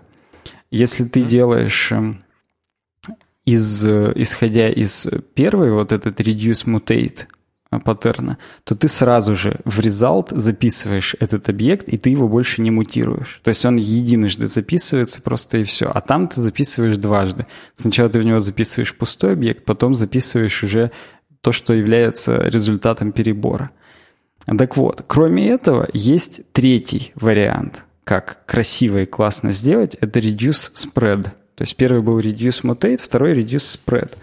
Ну, соответственно, тоже reduce, потому что мы также через reduce прогоняем. Также у нас есть э, аккумулятор, который э, мы изначально делаем пустым объектом, а потом смотри, что мы делаем. Мы делаем return, соответственно, и внутри э, ретерна мы делаем э, три точечки. ACK, угу. то есть spread, то есть все, что было в аккумуляторе перед этим. И потом через запятую делаем item name, двоеточие item value. Типа и дописываем еще, один, еще одну пару ключ значений. Угу. Казалось бы, но вроде еще меньше занимает место. Типа супер синтаксический сахар вообще, как бы и до свидос классно. Но причем на самом деле это достаточно очевидно. Вот, ну, как бы, ну, это, это нелепо сейчас меня тебя спросить, типа, в чем подвох? Mm-hmm. Почему, по-твоему, это плохо? Вот, но я mm-hmm. все равно спрошу, почему, по-твоему, это плохо? Погоди, мне знаешь, что показалось? Мне показалось, что так он же не бу, он будет, он допишет, правильно? То есть он к существующему допишет э, то, что новое дерьмо, правильно я понимаю? Ну, в итоге да. Но пока Просто он в тех же он, по-моему, не дописывал. Не, в тех тоже дописывал. А, он везде дописывает, он да? Он везде дописывает, да-да-да. Угу. Результат везде будет одинаковый. Я тебя понял, да. Результат одинаковый, но типа этот почему-то bad practice, а тот те да, норм. Да, да. Ну, мне сейчас сложно сказать, я не знаю, почему так. Ну смотри, когда спред-оператор выполняется, к сожалению, на каждой итерации он заново перебирает весь аккумулятор и записывает все из него. То есть он не mm-hmm. то, что помнит, что было предыдущее, и дописывает только один. Он каждый раз его заново с нуля составляет. Mm-hmm. И плюс Я один понял, еще да. добавляет. Ну, и... это такое вообще? Так это, так это разный будет результат, получается, все равно. Не-не-не, он, результат один и тот же, но он каждый раз его перебирает. Если в, первом и втором mm. случае он тупо дописывает, реально просто берет и mm. новый элемент дописывает, то в этом случае он каждый раз создает пустой объект, каждый mm-hmm. раз в него переписывает все из предыдущего момента и еще плюс один. Потом опять mm-hmm. открыл пустой объект, переписал с предыдущего шага и еще плюс один. То есть ну, он да, выполняет не n операций, а n в квадрате операций для выполнения того же самого в итоге. То есть это все равно, что вот у тебя есть тарелка гречки, которую тебе надо перебрать. Ты берешь вторую тарелку, перебираешь одно зернышко. Потом и берешь третью берешь. тарелку, да, да. перебираешь сначала это одно и берешь еще второе из той. И так переставляешь тарелки, и сначала два, потом из, из второй перекладываешь в, в, в, в третью, uh-huh, uh-huh. два добавляешь один, потом опять вторую тарелку ставишь, из третьей перебираешь три, и из первой берешь. Ну, короче, ты понимаешь, это бред. Вот. И здесь, собственно, автор, он именно... Э, Что это типа говно? Антипаттерн, я понял. Он создал бенчмарк, в котором просчитал. То есть здесь я не буду останавливаться на всем этом. Суть в том, что ты вместо n операций делаешь n в квадрате операций. И здесь на графике, если вот смотри, там есть интерактивный график, uh-huh, если uh-huh. мы выберем именно reduce spread, это голубенькая хрень, uh-huh, uh-huh. то мы видим, что любые другие операции, чем дальше мы идем, то есть если это будет 20 значений, то где-то в 20 раз быстрее выполнится for off, ну и там, там в 19 раз быстрее выполнится reduce mutate.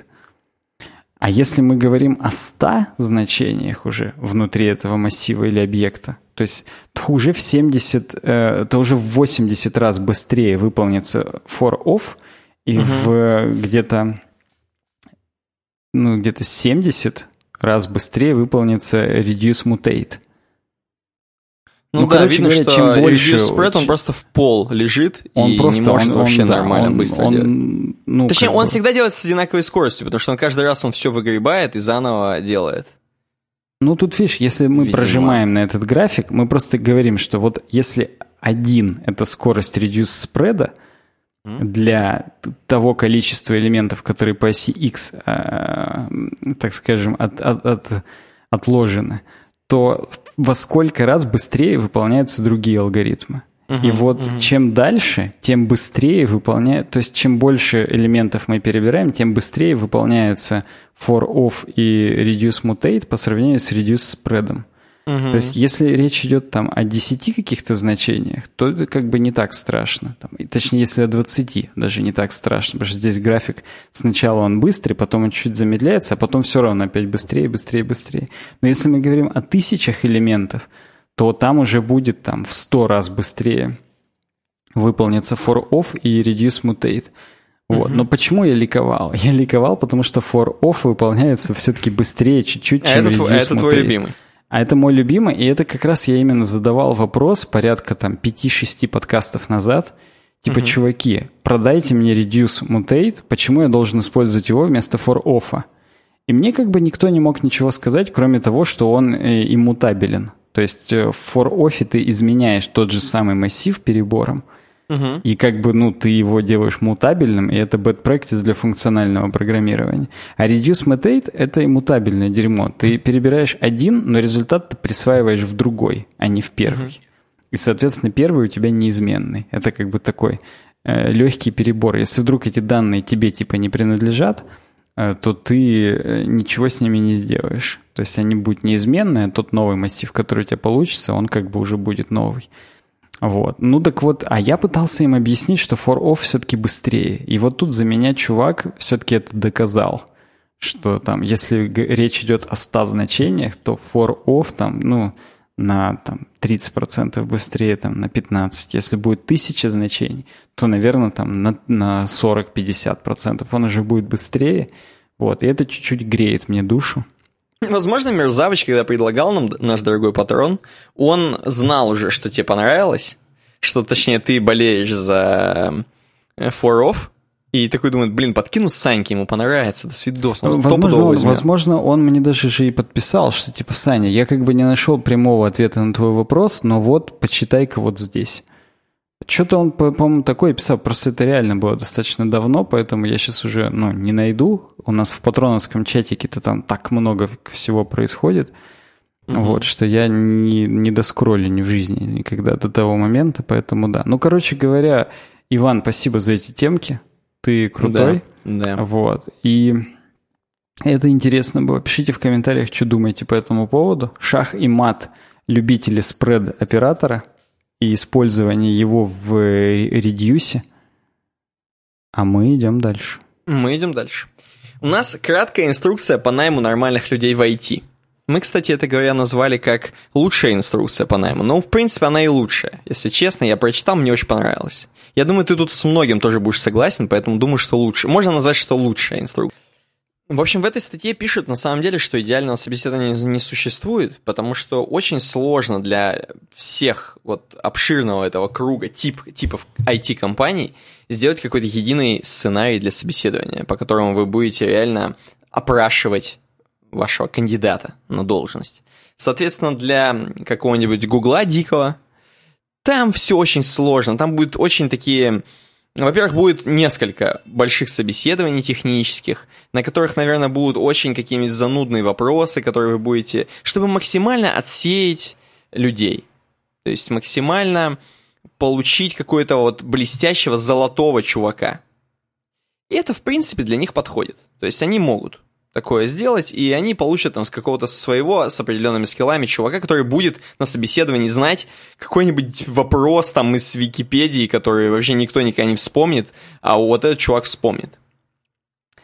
Значит, а какие-нибудь дикие стартапы, им ну, вот вообще никак, во-первых, не выгодно 100 миллионов собеседований проводить, во-вторых, им надо быстрее, и им нужен чувак не который помнит статьи из Википедии, а который просто реально умеет решать дела делать.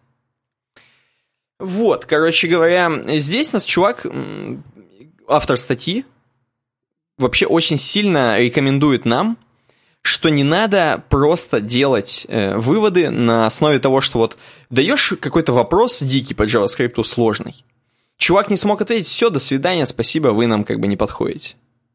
Или какой-нибудь очень сложный термин ему задаешь, который в натуре уже либо никто не помнит с универа, если это какой-нибудь сеньор дикий, либо просто не знает, потому что еще джуниор какой-нибудь.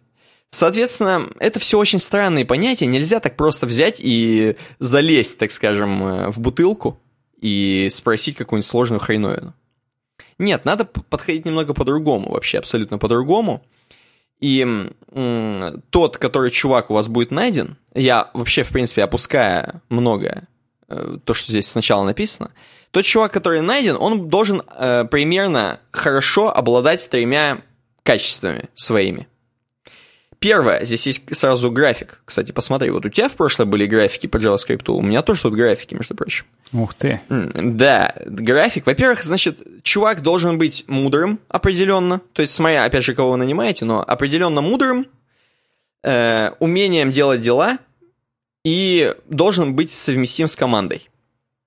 Здесь есть некий график, э, который показывает, в принципе, как пересекается мудрость с умением делать дела – вот. И чем больше мудрость, кстати говоря, тем меньше умения делать дела. Заметьте. Вот. И, в принципе, да нет, тут, видишь, командой... тут это по оси X-то тут типа возраст. Ну, то есть э, годы. так вот, скажешь. короче, по оси X годы, э, на самом деле мудрость действительно очень сильно зависит от умения делать дела. Точнее, чем более ты мудрый, тем меньше ты э, легкий, легкий на подъем, скажем так. Умение делать дела — это именно легкость быстро что-то сделать. Потому что чем более мудрый ты, как э, работник, то ну тем да, больше ты, ты начинаешь примерять. просто сразу да, там все конечно. подряд пилить с места в карьер. Ты уже думаешь, а, так может тут спроектируем сначала конечно, или там еще конечно. там... Соответственно, э, вашему вот темпераменту вообще разработки вы должны выбирать вот по этим трем качествам. На твоем месте я бы к следующему скрину на самом деле перешел, а там есть тоже такие колоночки, графички. Идеальный работник стартапа. Ты имеешь да, да, да, да. Идеальный угу. работник стартапа, идеальный работник Google слэш Facebook слэш Amazon. Угу. Если мы с вами набираем чувака в стартапное решение какое-то, у нас такая быстрая разработка, все дикие, надо быстрее показать демо, представить, бабки заработать, соответственно, нам нужен чувак, у которого эм, огромное количество умения делать дела, эм, среднее количество совместимости с командой, и это я, кстати, не сказал, совместимость с командой это тоже один из самых важных, один из трех столпов, потому угу. что чем более чувак несовместимый с командой, тем он вообще нахрен не нужен, потому что это одна из самых частых вообще увольнений э, угу. везде. Это совместимость с командой, потому что если чувак не совмещается, какой бы он ни был специалист охренетительный, он просто будет э, тянуть, короче, в другую сторону. Ни угу. вверх, ни лучше, ни куда-то, а просто в другую сторону будет команда утягивать. Э, будет токсить, будет, э, э, не знаю, тупить, всех учить, короче. В общем, будет лишние абсолютно вещи делать, которые будут отнимать время у других чуваков, и как бы умение делать дела сразу у всех упадет, короче, все сразу начнут заниматься только вот чу- коммуникацией с этим чуваком, настраиванием. Угу. Соответственно, обязательно совместимость с командой должна быть на среднем уровне у чувака стар- в стартапы. Умение угу. делать дела на самом высоком, и мудрость там, ну, похрен, ну, там, на, на не очень высоком. Вот, соответственно, чувак быстро подрывается, делает наш стартап, в принципе, неплохо совместим с командой на среднем уровне, может с кем-то там покоммуницировать, все понять и, и сделать. Если же вы набираете в такую компанию, как типа как Google, Facebook, Amazon или какая-то ваша такая прям закостенелая организация, где 100 миллионов людей работает, короче, то в ней немного по-другому обстоят дела. Делание дел у этого чувака, которого вы берете, должно быть минимальное на самом деле – потому что он не должен подрываться сразу, как говорится, коммитить в мастер. Лить, лить в мастер все. Потому что у вас все, у вас Google. Он сейчас сменит вам э, логотип на главный, на письку. И все, и все, у вас бабки полетят вниз. С другой стороны, дело не дело должно быть минимальное, но мудрость должна быть средненькая. То есть мудрость должна быть средненькая, потому что уже хотя бы не максимальная, потому что максимальная он тогда вообще что делать не будет, он будет слишком мудрый, короче. И он еще, у него и совместимость упадет, потому что он начнет опять же всех учить, ну такое, короче. Мудрые чуваки, слишком мудрые чуваки не нужны, перемудренные. На серединочку мудрый такой, умный чувак, вот, знает подходы, правила, все, короче, но не слишком. И у него должна быть суперсовместимость с командой в таких огромных корпорациях, э, чуваки вообще должны понимать, где находятся, на каком шаге, и не должны, опять же, делать просто бредятину какую-то. То есть совместимость с командой здесь должна быть огромная, коммуникация должна быть очень крутая. Потому что без коммуникации в огромных компаниях вообще ничего не сделается, и ты будешь просто сидеть в тишине один и не понимать, что происходит. Вот. Тем более, что огромная команда подразумевает большую коммуникацию и совместимость с людьми. Ну вот. Ну, вот да, да. Это, это да, я сказал про то, что просто узкоспециально, узкоспециальные вопросы не показывают на самом деле знания чувака. Точнее, знания, может быть, показывают, но не показывают, насколько он крутой программист. То есть чувак может, во-первых, быстро схватывать, уметь гуглить круто, уметь, э, если что, открыть учебник где надо. Но то, что он там запомнит какой-то дикий термин, который вы сами вчера только вычитали, это как бы не обязательно. Это не значит, что он крутой или не крутой. Вот. Э, кроме этого, он здесь по шагам, автор статьи, по шагам рассказывает, что нужно было бы круто спросить у чувака. Э, во-первых, э, здесь в натуре есть сценарий некий такой что можно было бы спросить у человека. И первый шаг рассказ... рассказать вообще о компании, продукте, задачах и планах, то есть, в принципе, посвятить чувака самого. Не вам задавать вопросы, сразу начинать, а кто такой, там, что кого. А сначала рассказать, мы вот такие-то, такие-то, у нас все под NDA, кстати говоря. Вот. мы, значит, делаем то-то, то-то, мы занимаемся тем-то, тем-то, короче, мы классные, задачи у нас такие-то, планы у нас вообще охренеть. Шаг второй, расскажи о себе. Дальше самый балдеж начинается, ты начинаешь спрашивать у чувака, кто он, что он, и обычно стандартно дефолтный чувак тоже нормальный человек, который, у которого совместимость с командой хорошая, и вообще он умеет общаться и коммуницировать, он, в принципе, по какому-то определенному у себя в башке сценарию расскажет, где он программирует, как он что, чем занимается, пишет на каких языках, какие технологии любит и так далее, как ему классно, интересно и так далее. Э, шаг третий. Э, просто такой как бы расслабленный диалог перед тем, как его нагружать в жопу. То есть э, такой легень small talk, как здесь, как здесь написано, за жизнь и за технологии. То есть спросить у него такие вопросы, как типа, какой любимый язык, какой фреймворк, расскажи минусы, плюсы, вот, почему вообще программируешь, что тебя драйвит, здесь написано. Э, вот, и классный, воп... гениальная, конечно, да, и классный вопрос, классный вопрос. Ты сеньор и можешь дать один совет себе Джуну 10-20 лет назад. Какой он будет? То есть как бы в прошлое взгляд такой сделать, как будто ты уже супер король, но надо посмотреть назад. Вот, это прикольно, и опять же видно, насколько чувак совсем дурачок отбитый или умный чувак, более-менее. Далее, четвертый шаг. Настоящую задачку дать. Дать задачку, причем э, такую, именно на понимание. Не то, что там досконально как-то супер решить, а просто на понимание. Чувак вообще понимает или нет? То есть, например, хорошие, хорошие варианты. Дать упрощенную версию задачи, которую сами недавно решали. То есть это вот любимый вариант автора. Кандидат сразу понимает, чем занимается команда. Команда видит, насколько кандидату это интересно. Проходит в режиме диалога, как бы ты решал, какие ограничения, что тут использовать и так далее. То есть э, такой чисто общий вопрос, не, не то, что там, знаешь, ну-ка давай-ка сортировочку, пожалуйста, мне пузыречком, а потом, чтобы еще в обратную сторону там и так далее. Вот без этого. Шаг пятый. Тестовое на дом. Да, можно дать тестовое на дом, в принципе, понять в натуре, насколько у него какой код, э, причем сделать это там часовое, чисто тестовое, такое легонькое. И можно сделать послабление, если у чувака есть уже GitHub, он заменяет тестовое на 100%. То есть, если у чувака в натуре он ведет GitHub, у него есть какой-то код там, и он там что-то уже пишет, или, например, как вариант, он писал уже тестовое для другой компании и залил на GitHub, то просто можно посмотреть внутрь туда, к нему зайти, и не надо чуваку тестовое будет проходить какое-то суперсложное там ваше, на которое он потратит неделю, потом придет, скажет, ничего не сделал, или там еще какая-нибудь хрень. Это тупо. Ну и шестой, шестой шаг — это вопросы от кандидата. Здесь на самом деле чувак рассказывает, что он придумал э, классный вопрос задавать, который, типа, очень сильно раскрывает вообще сущность кандидата под конец. То есть спр- спрашиваешь его, счастливы ли вы делать то, что делаете, и почему. И чувак говорит, что после такого либо очень лживое дерьмо вскрывается, всякие шаблонные ответы, типа, да, я очень счастливый, потому что там, типа, IT — это, короче, шаг в будущее, там, знаешь, вот такое какое-нибудь дерьмо. Все сейчас в IT, короче.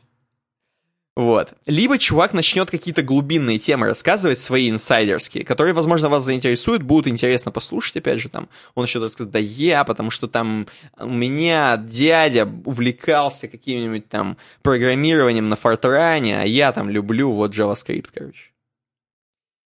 В принципе, будет все вам прикольно послушать. Вот такое здесь, э, такая есть статья с шагами. Мне очень понравилось, в принципе, все дельно, все по все по делу. Тебе как? Мне тоже понравилось, и я именно, вот пока ты это все рассматривал, я э, вспоминал свое последнее интервью, крайнее, так скажем, mm-hmm. вот, и собеседование, и в принципе, в принципе, вот э, такое ощущение, что ровно по этой методичке. Ну, то есть хоро- в хорошем смысле, да? В хорошем смысле, да.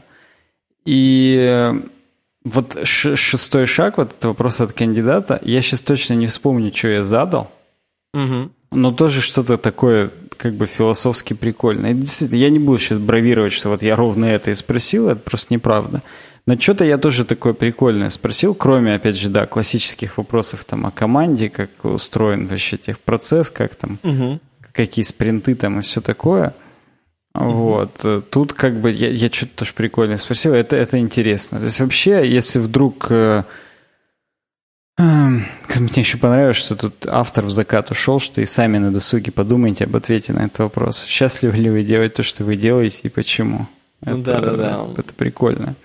Вот, то есть мне, мне тоже очень понравилось, и я считаю, нужно всем, ну, понятно, нужно всем прочитать, кто интервьюирует, это как бы стопудово. Mm-hmm. То есть, ну, нужно компетентно это делать и так далее. Но и всем, кто, в общем, э, собирается проходить какие-то собеседования и так далее, тоже почитайте. Это, это действительно прикольно и проливает немного света о том, как, как бы все устроено и как все бывает.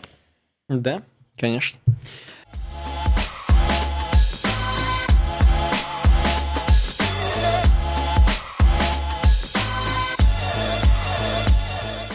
Так, прежде чем двигаться дальше, поговорим, во-первых, про Patreon. Ну, что про Patreon? Про Patreon либо хорошо, либо ничего. Поэтому мы будем хорошо.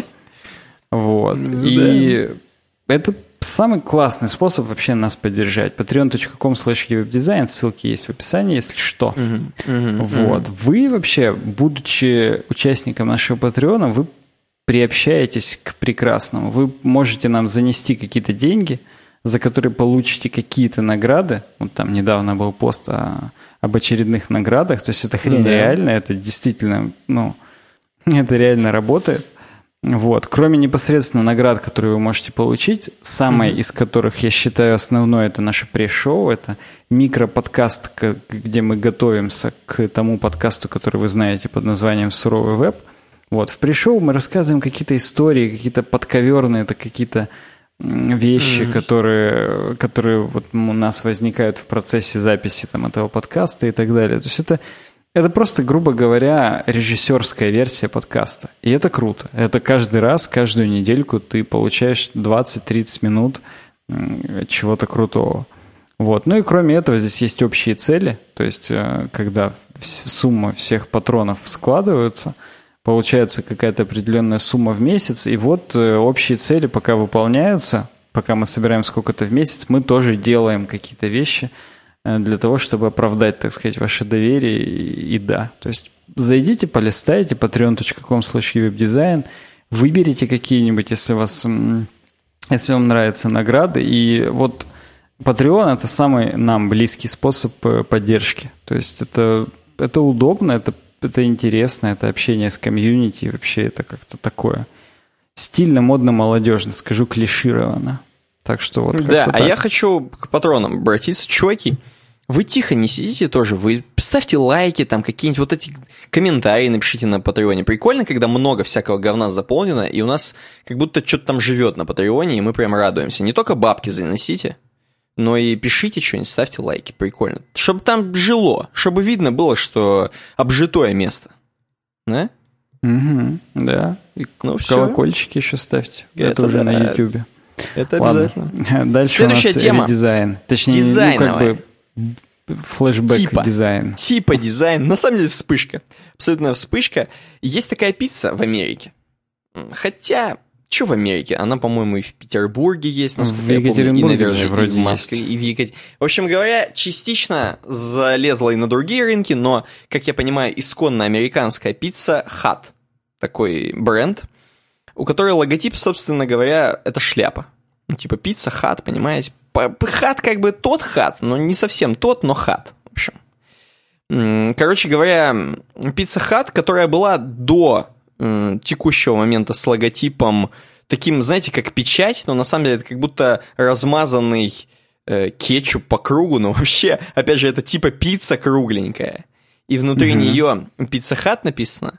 Вот, с таким логотипом. А теперь они немного решили поностальгировать и возвращаются практически, ну, к освеженному логотипу. Э, освежеванному практически логотипу из, стар, из старых своих годов, когда у них шляпа сверху красная просто, а внизу чисто написано черным «Pizza Hut». Ну и там еще их, э, видимо, слоган «No one out pizzas the hut». Вот, и, короче говоря, э, возвращаются-то возвращаются, но говорят в статье здесь, что потихонечку, то есть не сразу дропнут тот старый кружок, а как бы будут потихоньку заменять на вот этот вот классический пиццахатный логотип. И, в принципе, они рассчитывают на то, что сейчас надо как-то что-то подниматься с колен, потому что по чуваку, автору статьи, невзрачный, по мне тоже, если честно, не очень взрачный логотип вот с этим кругом. Он какой-то, знаешь, не дерзкий. Он какой-то не хочет, как будто он не хочет завоевать рынок, а как будто он какой-то, ну такой, знаешь, какой-то есть, вот одна из пиц есть, Pizza Hut. А теперь они хотят вот намекнуть, что, блин, мы настоящая американская пицца, Pizza Hut, мы были давно, сто лет, еще до того, как все эти ваши Domino's'ы, все эти ваши, значит, Papa John's'ы, не дай бог, пришли Ты на рынок. в виду Мы- Make Pizza Hut Great Again? Коне- Да, да, можно так, кстати, сказать, потому что сверху вот эта красная хреновина, это можно сказать, что знаешь, очень отдаленно закос на компанию Трампа, действительно. То есть... МПГА, я бы даже сокращенно, так сказать. Да-да-да. Конечно, они на это не намекают, потому что я думаю... Э, Если бы хотели намекнуть, более явно бы намекнули. Конечно, Так что реально, даже дебил бы догадался. Конечно, потому что, потому что, во-первых, э, ну, есть люди, которые и не поддерживают Трампа, тем более у них там это сильное различие. 50% вы просто перестали ходить в пиццу хат, и мне это не очень на руку, поэтому они это очень-очень завуалированы, если вообще это делают показалось, что ты сказал, не им это не очень на руку, а мне это не очень на руку. И мне. И, и мне, как владельцу пиццехата в Америке, это не очень на руку. Короче, возвращаются практически с, к OG, э, к Original Gangsta логотипу. Мне, честно я тебе скажу, честно я тебе скажу, больше нравится новый, ново-старый, старо-новый. Мне, мне тоже, мне тоже. Э, это, во-первых, я хочу еще, знаешь, что сказать? Слушай, какой-то вот такой мы должны с тобой это понять. Мы, мне кажется, мы, дос, мы можем, мы гении.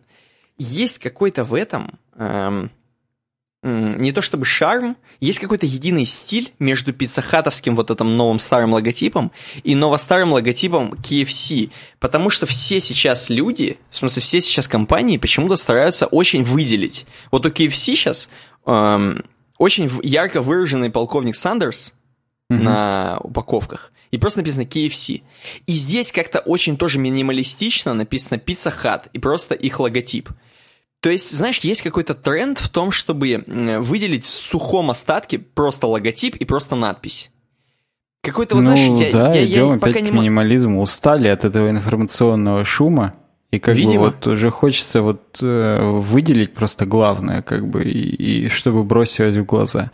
Потому что уже чем больше деталей, чем больше вычурности и так далее, это уже по баннерной слепоте это пропускаешь и все. А тут как бы back to basics, что называется. Да, да, что-то такое. Поэтому мне, в принципе, нравится старо-новый. Тебе тоже... Мне интересно, опять же, послушать наших Интерактив со слушателями и зрителями. Напишите, как вам новый пиццахат. Кушали ли вы в пиццахате? А, особенно слушатели, они-то стопудово ответят, как им новый пиццахат. Нет, ну может они видели, просто ходили а, мимо. ну согласен, да, так бывает. Тем более, что мне не очень понравился пиццахат, честно, я когда в Питере жрал, мне что-то как-то не очень. Но вы напишите обязательно, может быть, есть любители у нас пиццехатовые. Как Фобо, сейчас скажи, что Фобо всем нравится, опять же. И я опять буду сидеть, знаешь, и, и плакать. Сходим, сходим с тобой в какой-то момент, да. Э, мне напоминает шляпу Хайзенберга еще. Да, кстати, да. Кстати, я даже не смотрел, и то напоминает чуть-чуть. Вот ты сейчас сказал, я прям почувствовал шляпу Хайзенберга. Да. Ну, ладно, у нас дальше еще одна темка, которая у нас в слайке озаглавлена как протухла, по идее. Да, по идее, Вот, она тоже немножечко, ты почувствуешь ее, как э, шляпу Хайзенберга. Угу. Короче, ТЛДРочка. Пользователи заметили русскоязычную брань в строчках кода в официальной рекламе Google. Я э, причем вижу что-то... Я причем вижу, что там гопа вместо жоп, джопа, гопа. Ну там ну, и жопа есть, и гопа. Да. Э, вот. Короче говоря, смешно.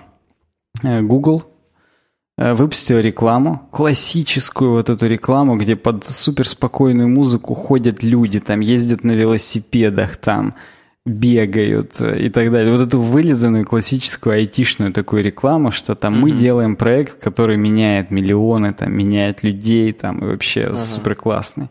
Вот, вот об этом вот это все. И э, там э, есть на каком-то моменте просто там э, сидит на какой-то вершине там Times Square Building, mm-hmm. то есть, ну, в каком-то небоскребе, э, сидит темная девушка, печатает на ноутбуке, mm-hmm. и в тот момент, когда она печатает на ноутбуке, там использован э, именно этот стоковое видео. Возможно, это вся реклама из стоковых видео состоит, я не знаю. Но именно она печатает, и там уже, ага. э, уже не ее руки, по идее. Ага. То есть это стоковое видео, где чувак пишет код на самом деле. Mm-hmm. Вот. И она там сидит на подоконнике, держит ноутбук на коленках, а тут хоп, и она на столе как бы пишет, типа.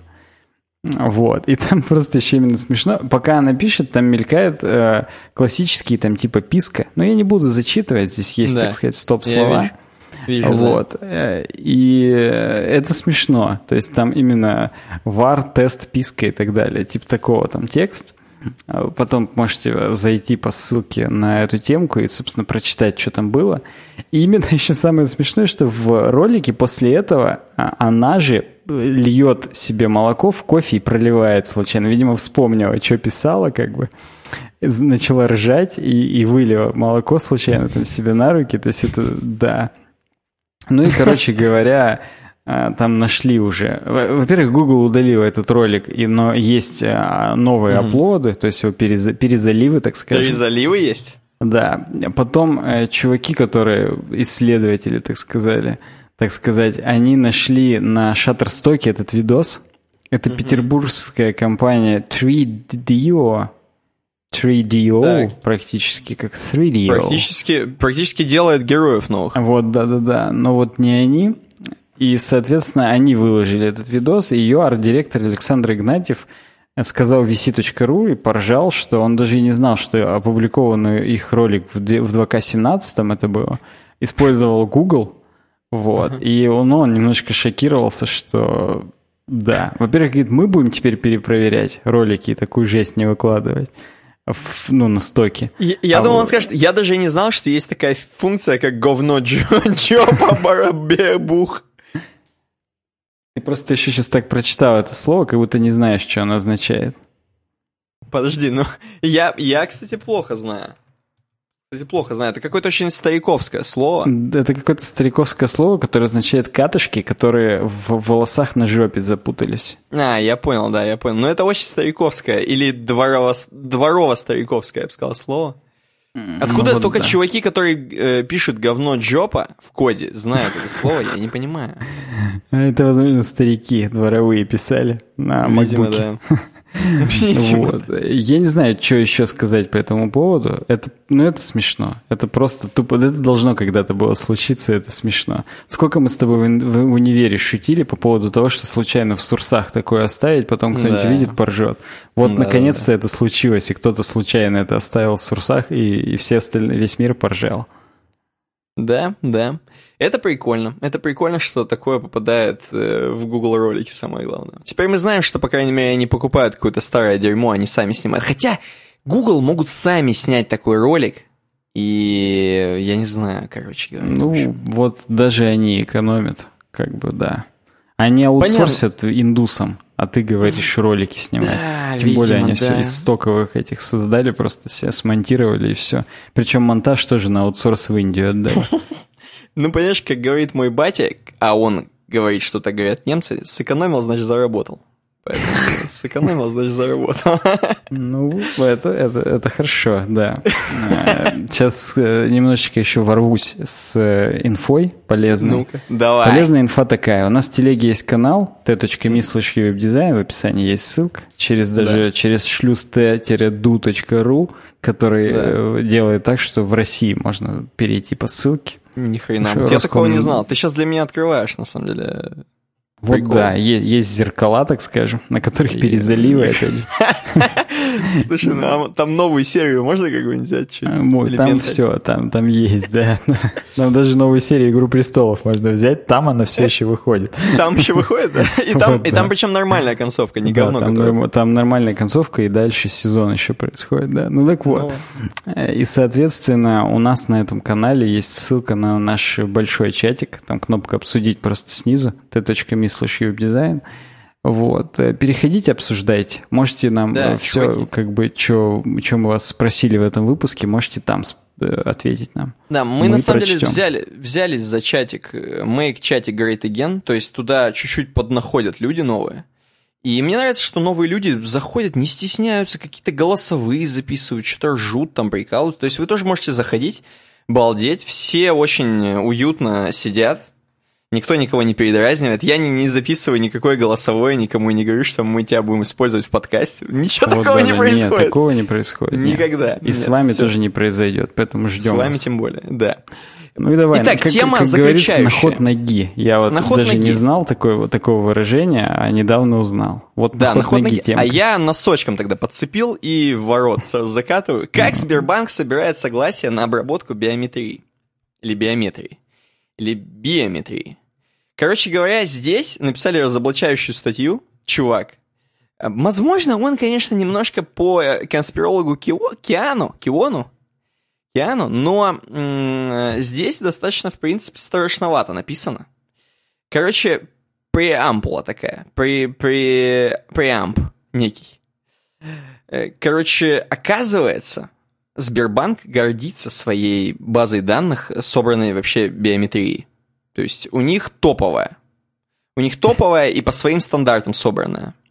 Так. Они не пользуются Ростелекомовской единой биометрической системой, ЕБС.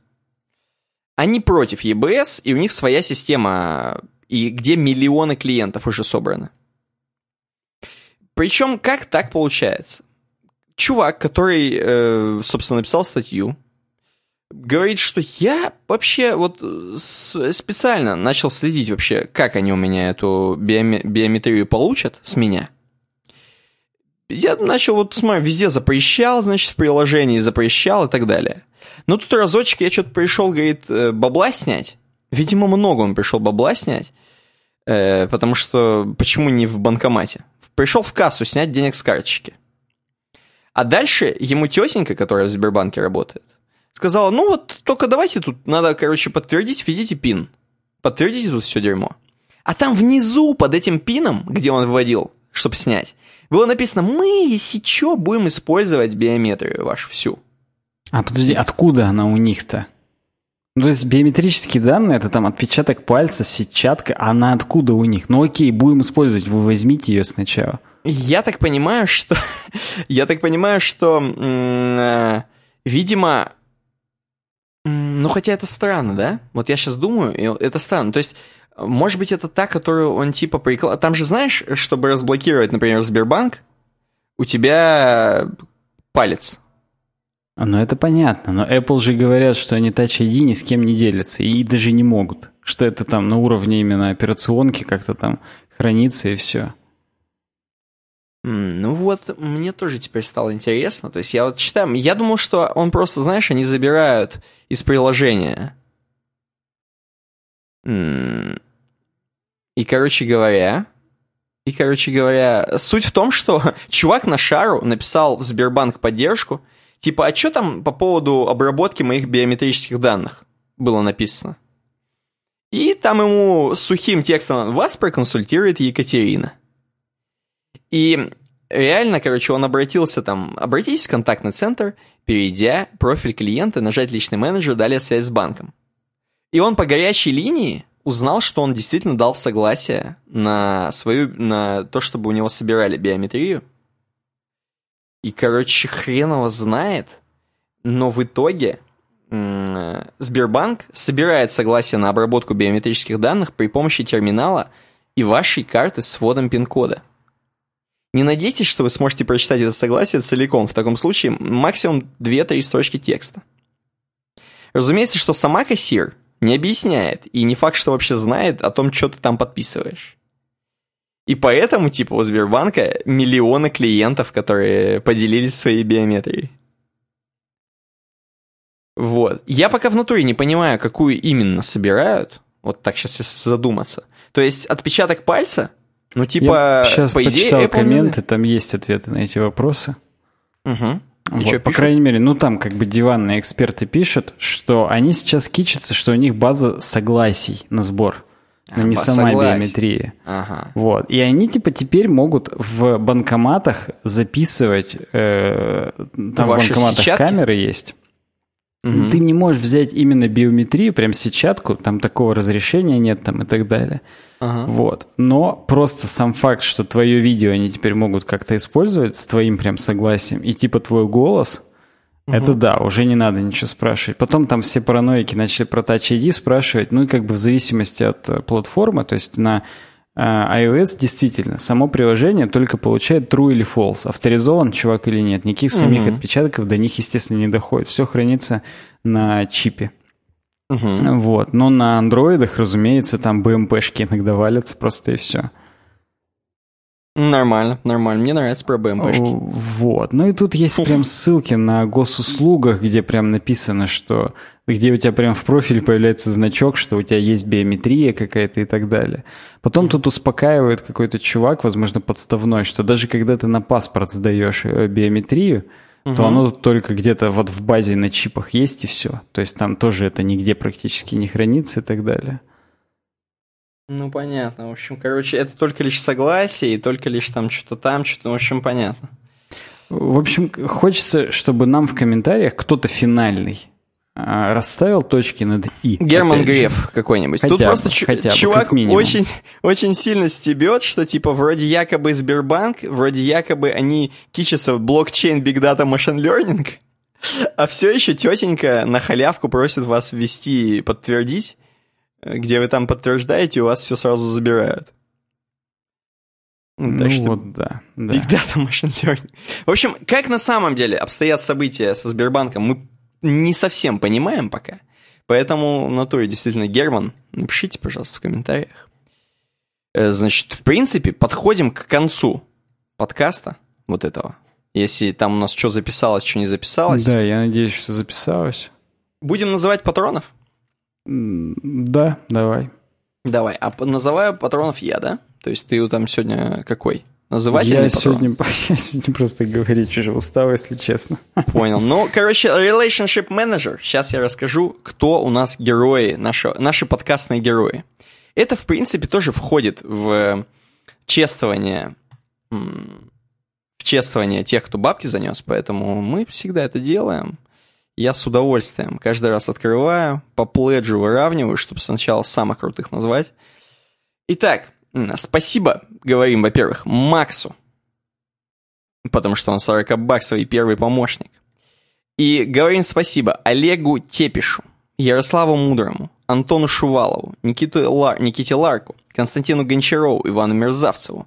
Это 20-баксовые чуваки, штурманы, Далее, 10 баксов, мы говорим спасибо. Дмитрий, Горба... Дмитрий Горбач, во-первых, спасибо. БДС, Время уходит, Мистер Кор, Дмитрий Казарцев, Графа Балмасов, Алексей Ценко, Ануар Балгимбаев, Михаил Палмер, Кеша Пуделев. Это почетные космонавты 10-баксовые. Пятибаксовый. Паша до свидос. Сразу видно, да, пятибаксовый. Паша до свидос. Петр Гаврилов, Геннадий Хатовицкий, Сэм Белов, Саша Джазов, Евгений Бойцов, Микаэль Арви, Эльмира Халилова, Андрей Чиг, Рома Фролов, Антон Потапенко, Антон Заболоцких, Я Веб, Илья Евсеев, Иван Сухин, Владимир Анохин, Миша Хохлов, Титус. Э, это космонавты пятибаксовые. Спасибо всем, чуваки. Мы очень рады, что вы реально продолжаете это делать ежемесячно. Мы прям... Я захожу каждый раз и греет. Греет то, что там что-то кто-то... Кто-то действительно нас поддерживает. Это прям круто. Спасибо всем. Ты как там, Саня? Сам. Да я, я нормально. Я тебе хотел сказать, что Макс, он э, сказал, что он готов. Все, он, он сидит на чемоданах, готов наконец-то поучаствовать в подкасте. Угу. Он же все-таки первый помощник, имеет право. Вот. И я ему сказал, что как только у нас наладится с записью... Угу. То есть... То есть, то ну, есть, никогда, опять же. Пока вот. Каталина не релизится. Да, да, да, да, да. То вот, хотя, ну, как бы, можно поискать аналоги ScreenFlow, опять же. Вдруг да, что-то произошло там за год и вышла какая-то гениальная программа, которая не тупит как говно. Но неважно. В общем, вот э, ждите скоро когда-то Макс появится в ближайших выпусках. Да, наш дорогой Макс появится. Э, к, к обойке? Обойка, обойка. Давай я сначала скажу. Давай. А потом ты скажешь. Так вот, короче, на обойке я что вижу? Во-первых, я вижу на обойке вдали такой город, даунтаун, возможно. Здесь я впереди вижу очень классные такие домики, которые отдельно немного стоят на возвышении. И, в принципе, деревья вот эти вот. Видно, что действительно Калифорния, действительно жаркая страна, очень балдежно как-то все. Наш подкаст, если увеличить очень сильно фотографию, она, в принципе, увеличиваемая. Наш подкаст — это вот если ты видишь на высоких э, небоскребах там есть знак Пепси. Да, я, да, вот, я вот тоже это, ровно, это ровно про это я хотел сказать. Мне теперь придется менять вот ответ он. свой. Вот видишь, я нормально залетел. Знак Пепси, он, видишь, светится, и несмотря на то, что здесь вроде все такое без рекламы, кстати говоря, все такое, знаешь, обычные домики, ничего такого, ну вот знак-то светится, и он вот как наш подкаст, он светится, и все равно вот всем освещает, э, как бы и радует всех. Он, понимаешь, не только обозначает не, просто не просто фонарь, да, а обозначает отличный продукт, который все употребляют, или там унитазы моют, я не знаю. Вот, короче говоря, да. Вот так же а, наш подкаст. Ну да, я сегодня не то чтобы свою версию скажу, я твою разовью и скажу просто, что в данном случае э, логотип Pepsi — это красный ты, синий я, а так. а белый, вот этот млечный путь между нами, это, это наши патроны. Ну да, и Макс как бы в том числе. Мы уже максимально. Вот, вот, вот так вот. Это круто. Я считаю, ну, что конечно, конечно. хорошо, хорошо сегодня сделали. Я надеюсь, я на монтаже все это соберу. Вот этот Франкенштейн, который сегодня опять получился с отключениями и так далее. Угу. И я надеюсь, что та бета-каталина, которая а, которую я сейчас поставлю на ночь устанавливать, она прольет, так скажем, свет на ScreenFlow и заставит его нормально работать все-таки. Я думаю, что к следующему подкасту надо понять, он либо работает, либо, ну, может быть, стороннее решение взять, чтобы Видишь, он отваливается на час сорок. Как бы вот заранее это не понять никак. Ну, ты можешь на работе включить запись просто и посмотреть, отвалится или нет. По ну, я не знаю. Согласен, хорошая идея. Я вот так и поступлю. Вот да. Хорошо, всем спасибо, чуваки. Всем, чтобы только ждали нас еще месяц. Да, да, чуваки, всем спасибо, спасибо, что вы ждете. До стикеров угу. же дождались, уже кто-то получил вот уже он. Вот именно. Поэтому ждите и обрящите. Практически конечно. ищите и обрящите, только ждите и обрящите. Конечно, конечно. И будет круто. Ладно, увидимся через неделю, я надеюсь. Давайте, пока. Да, пока.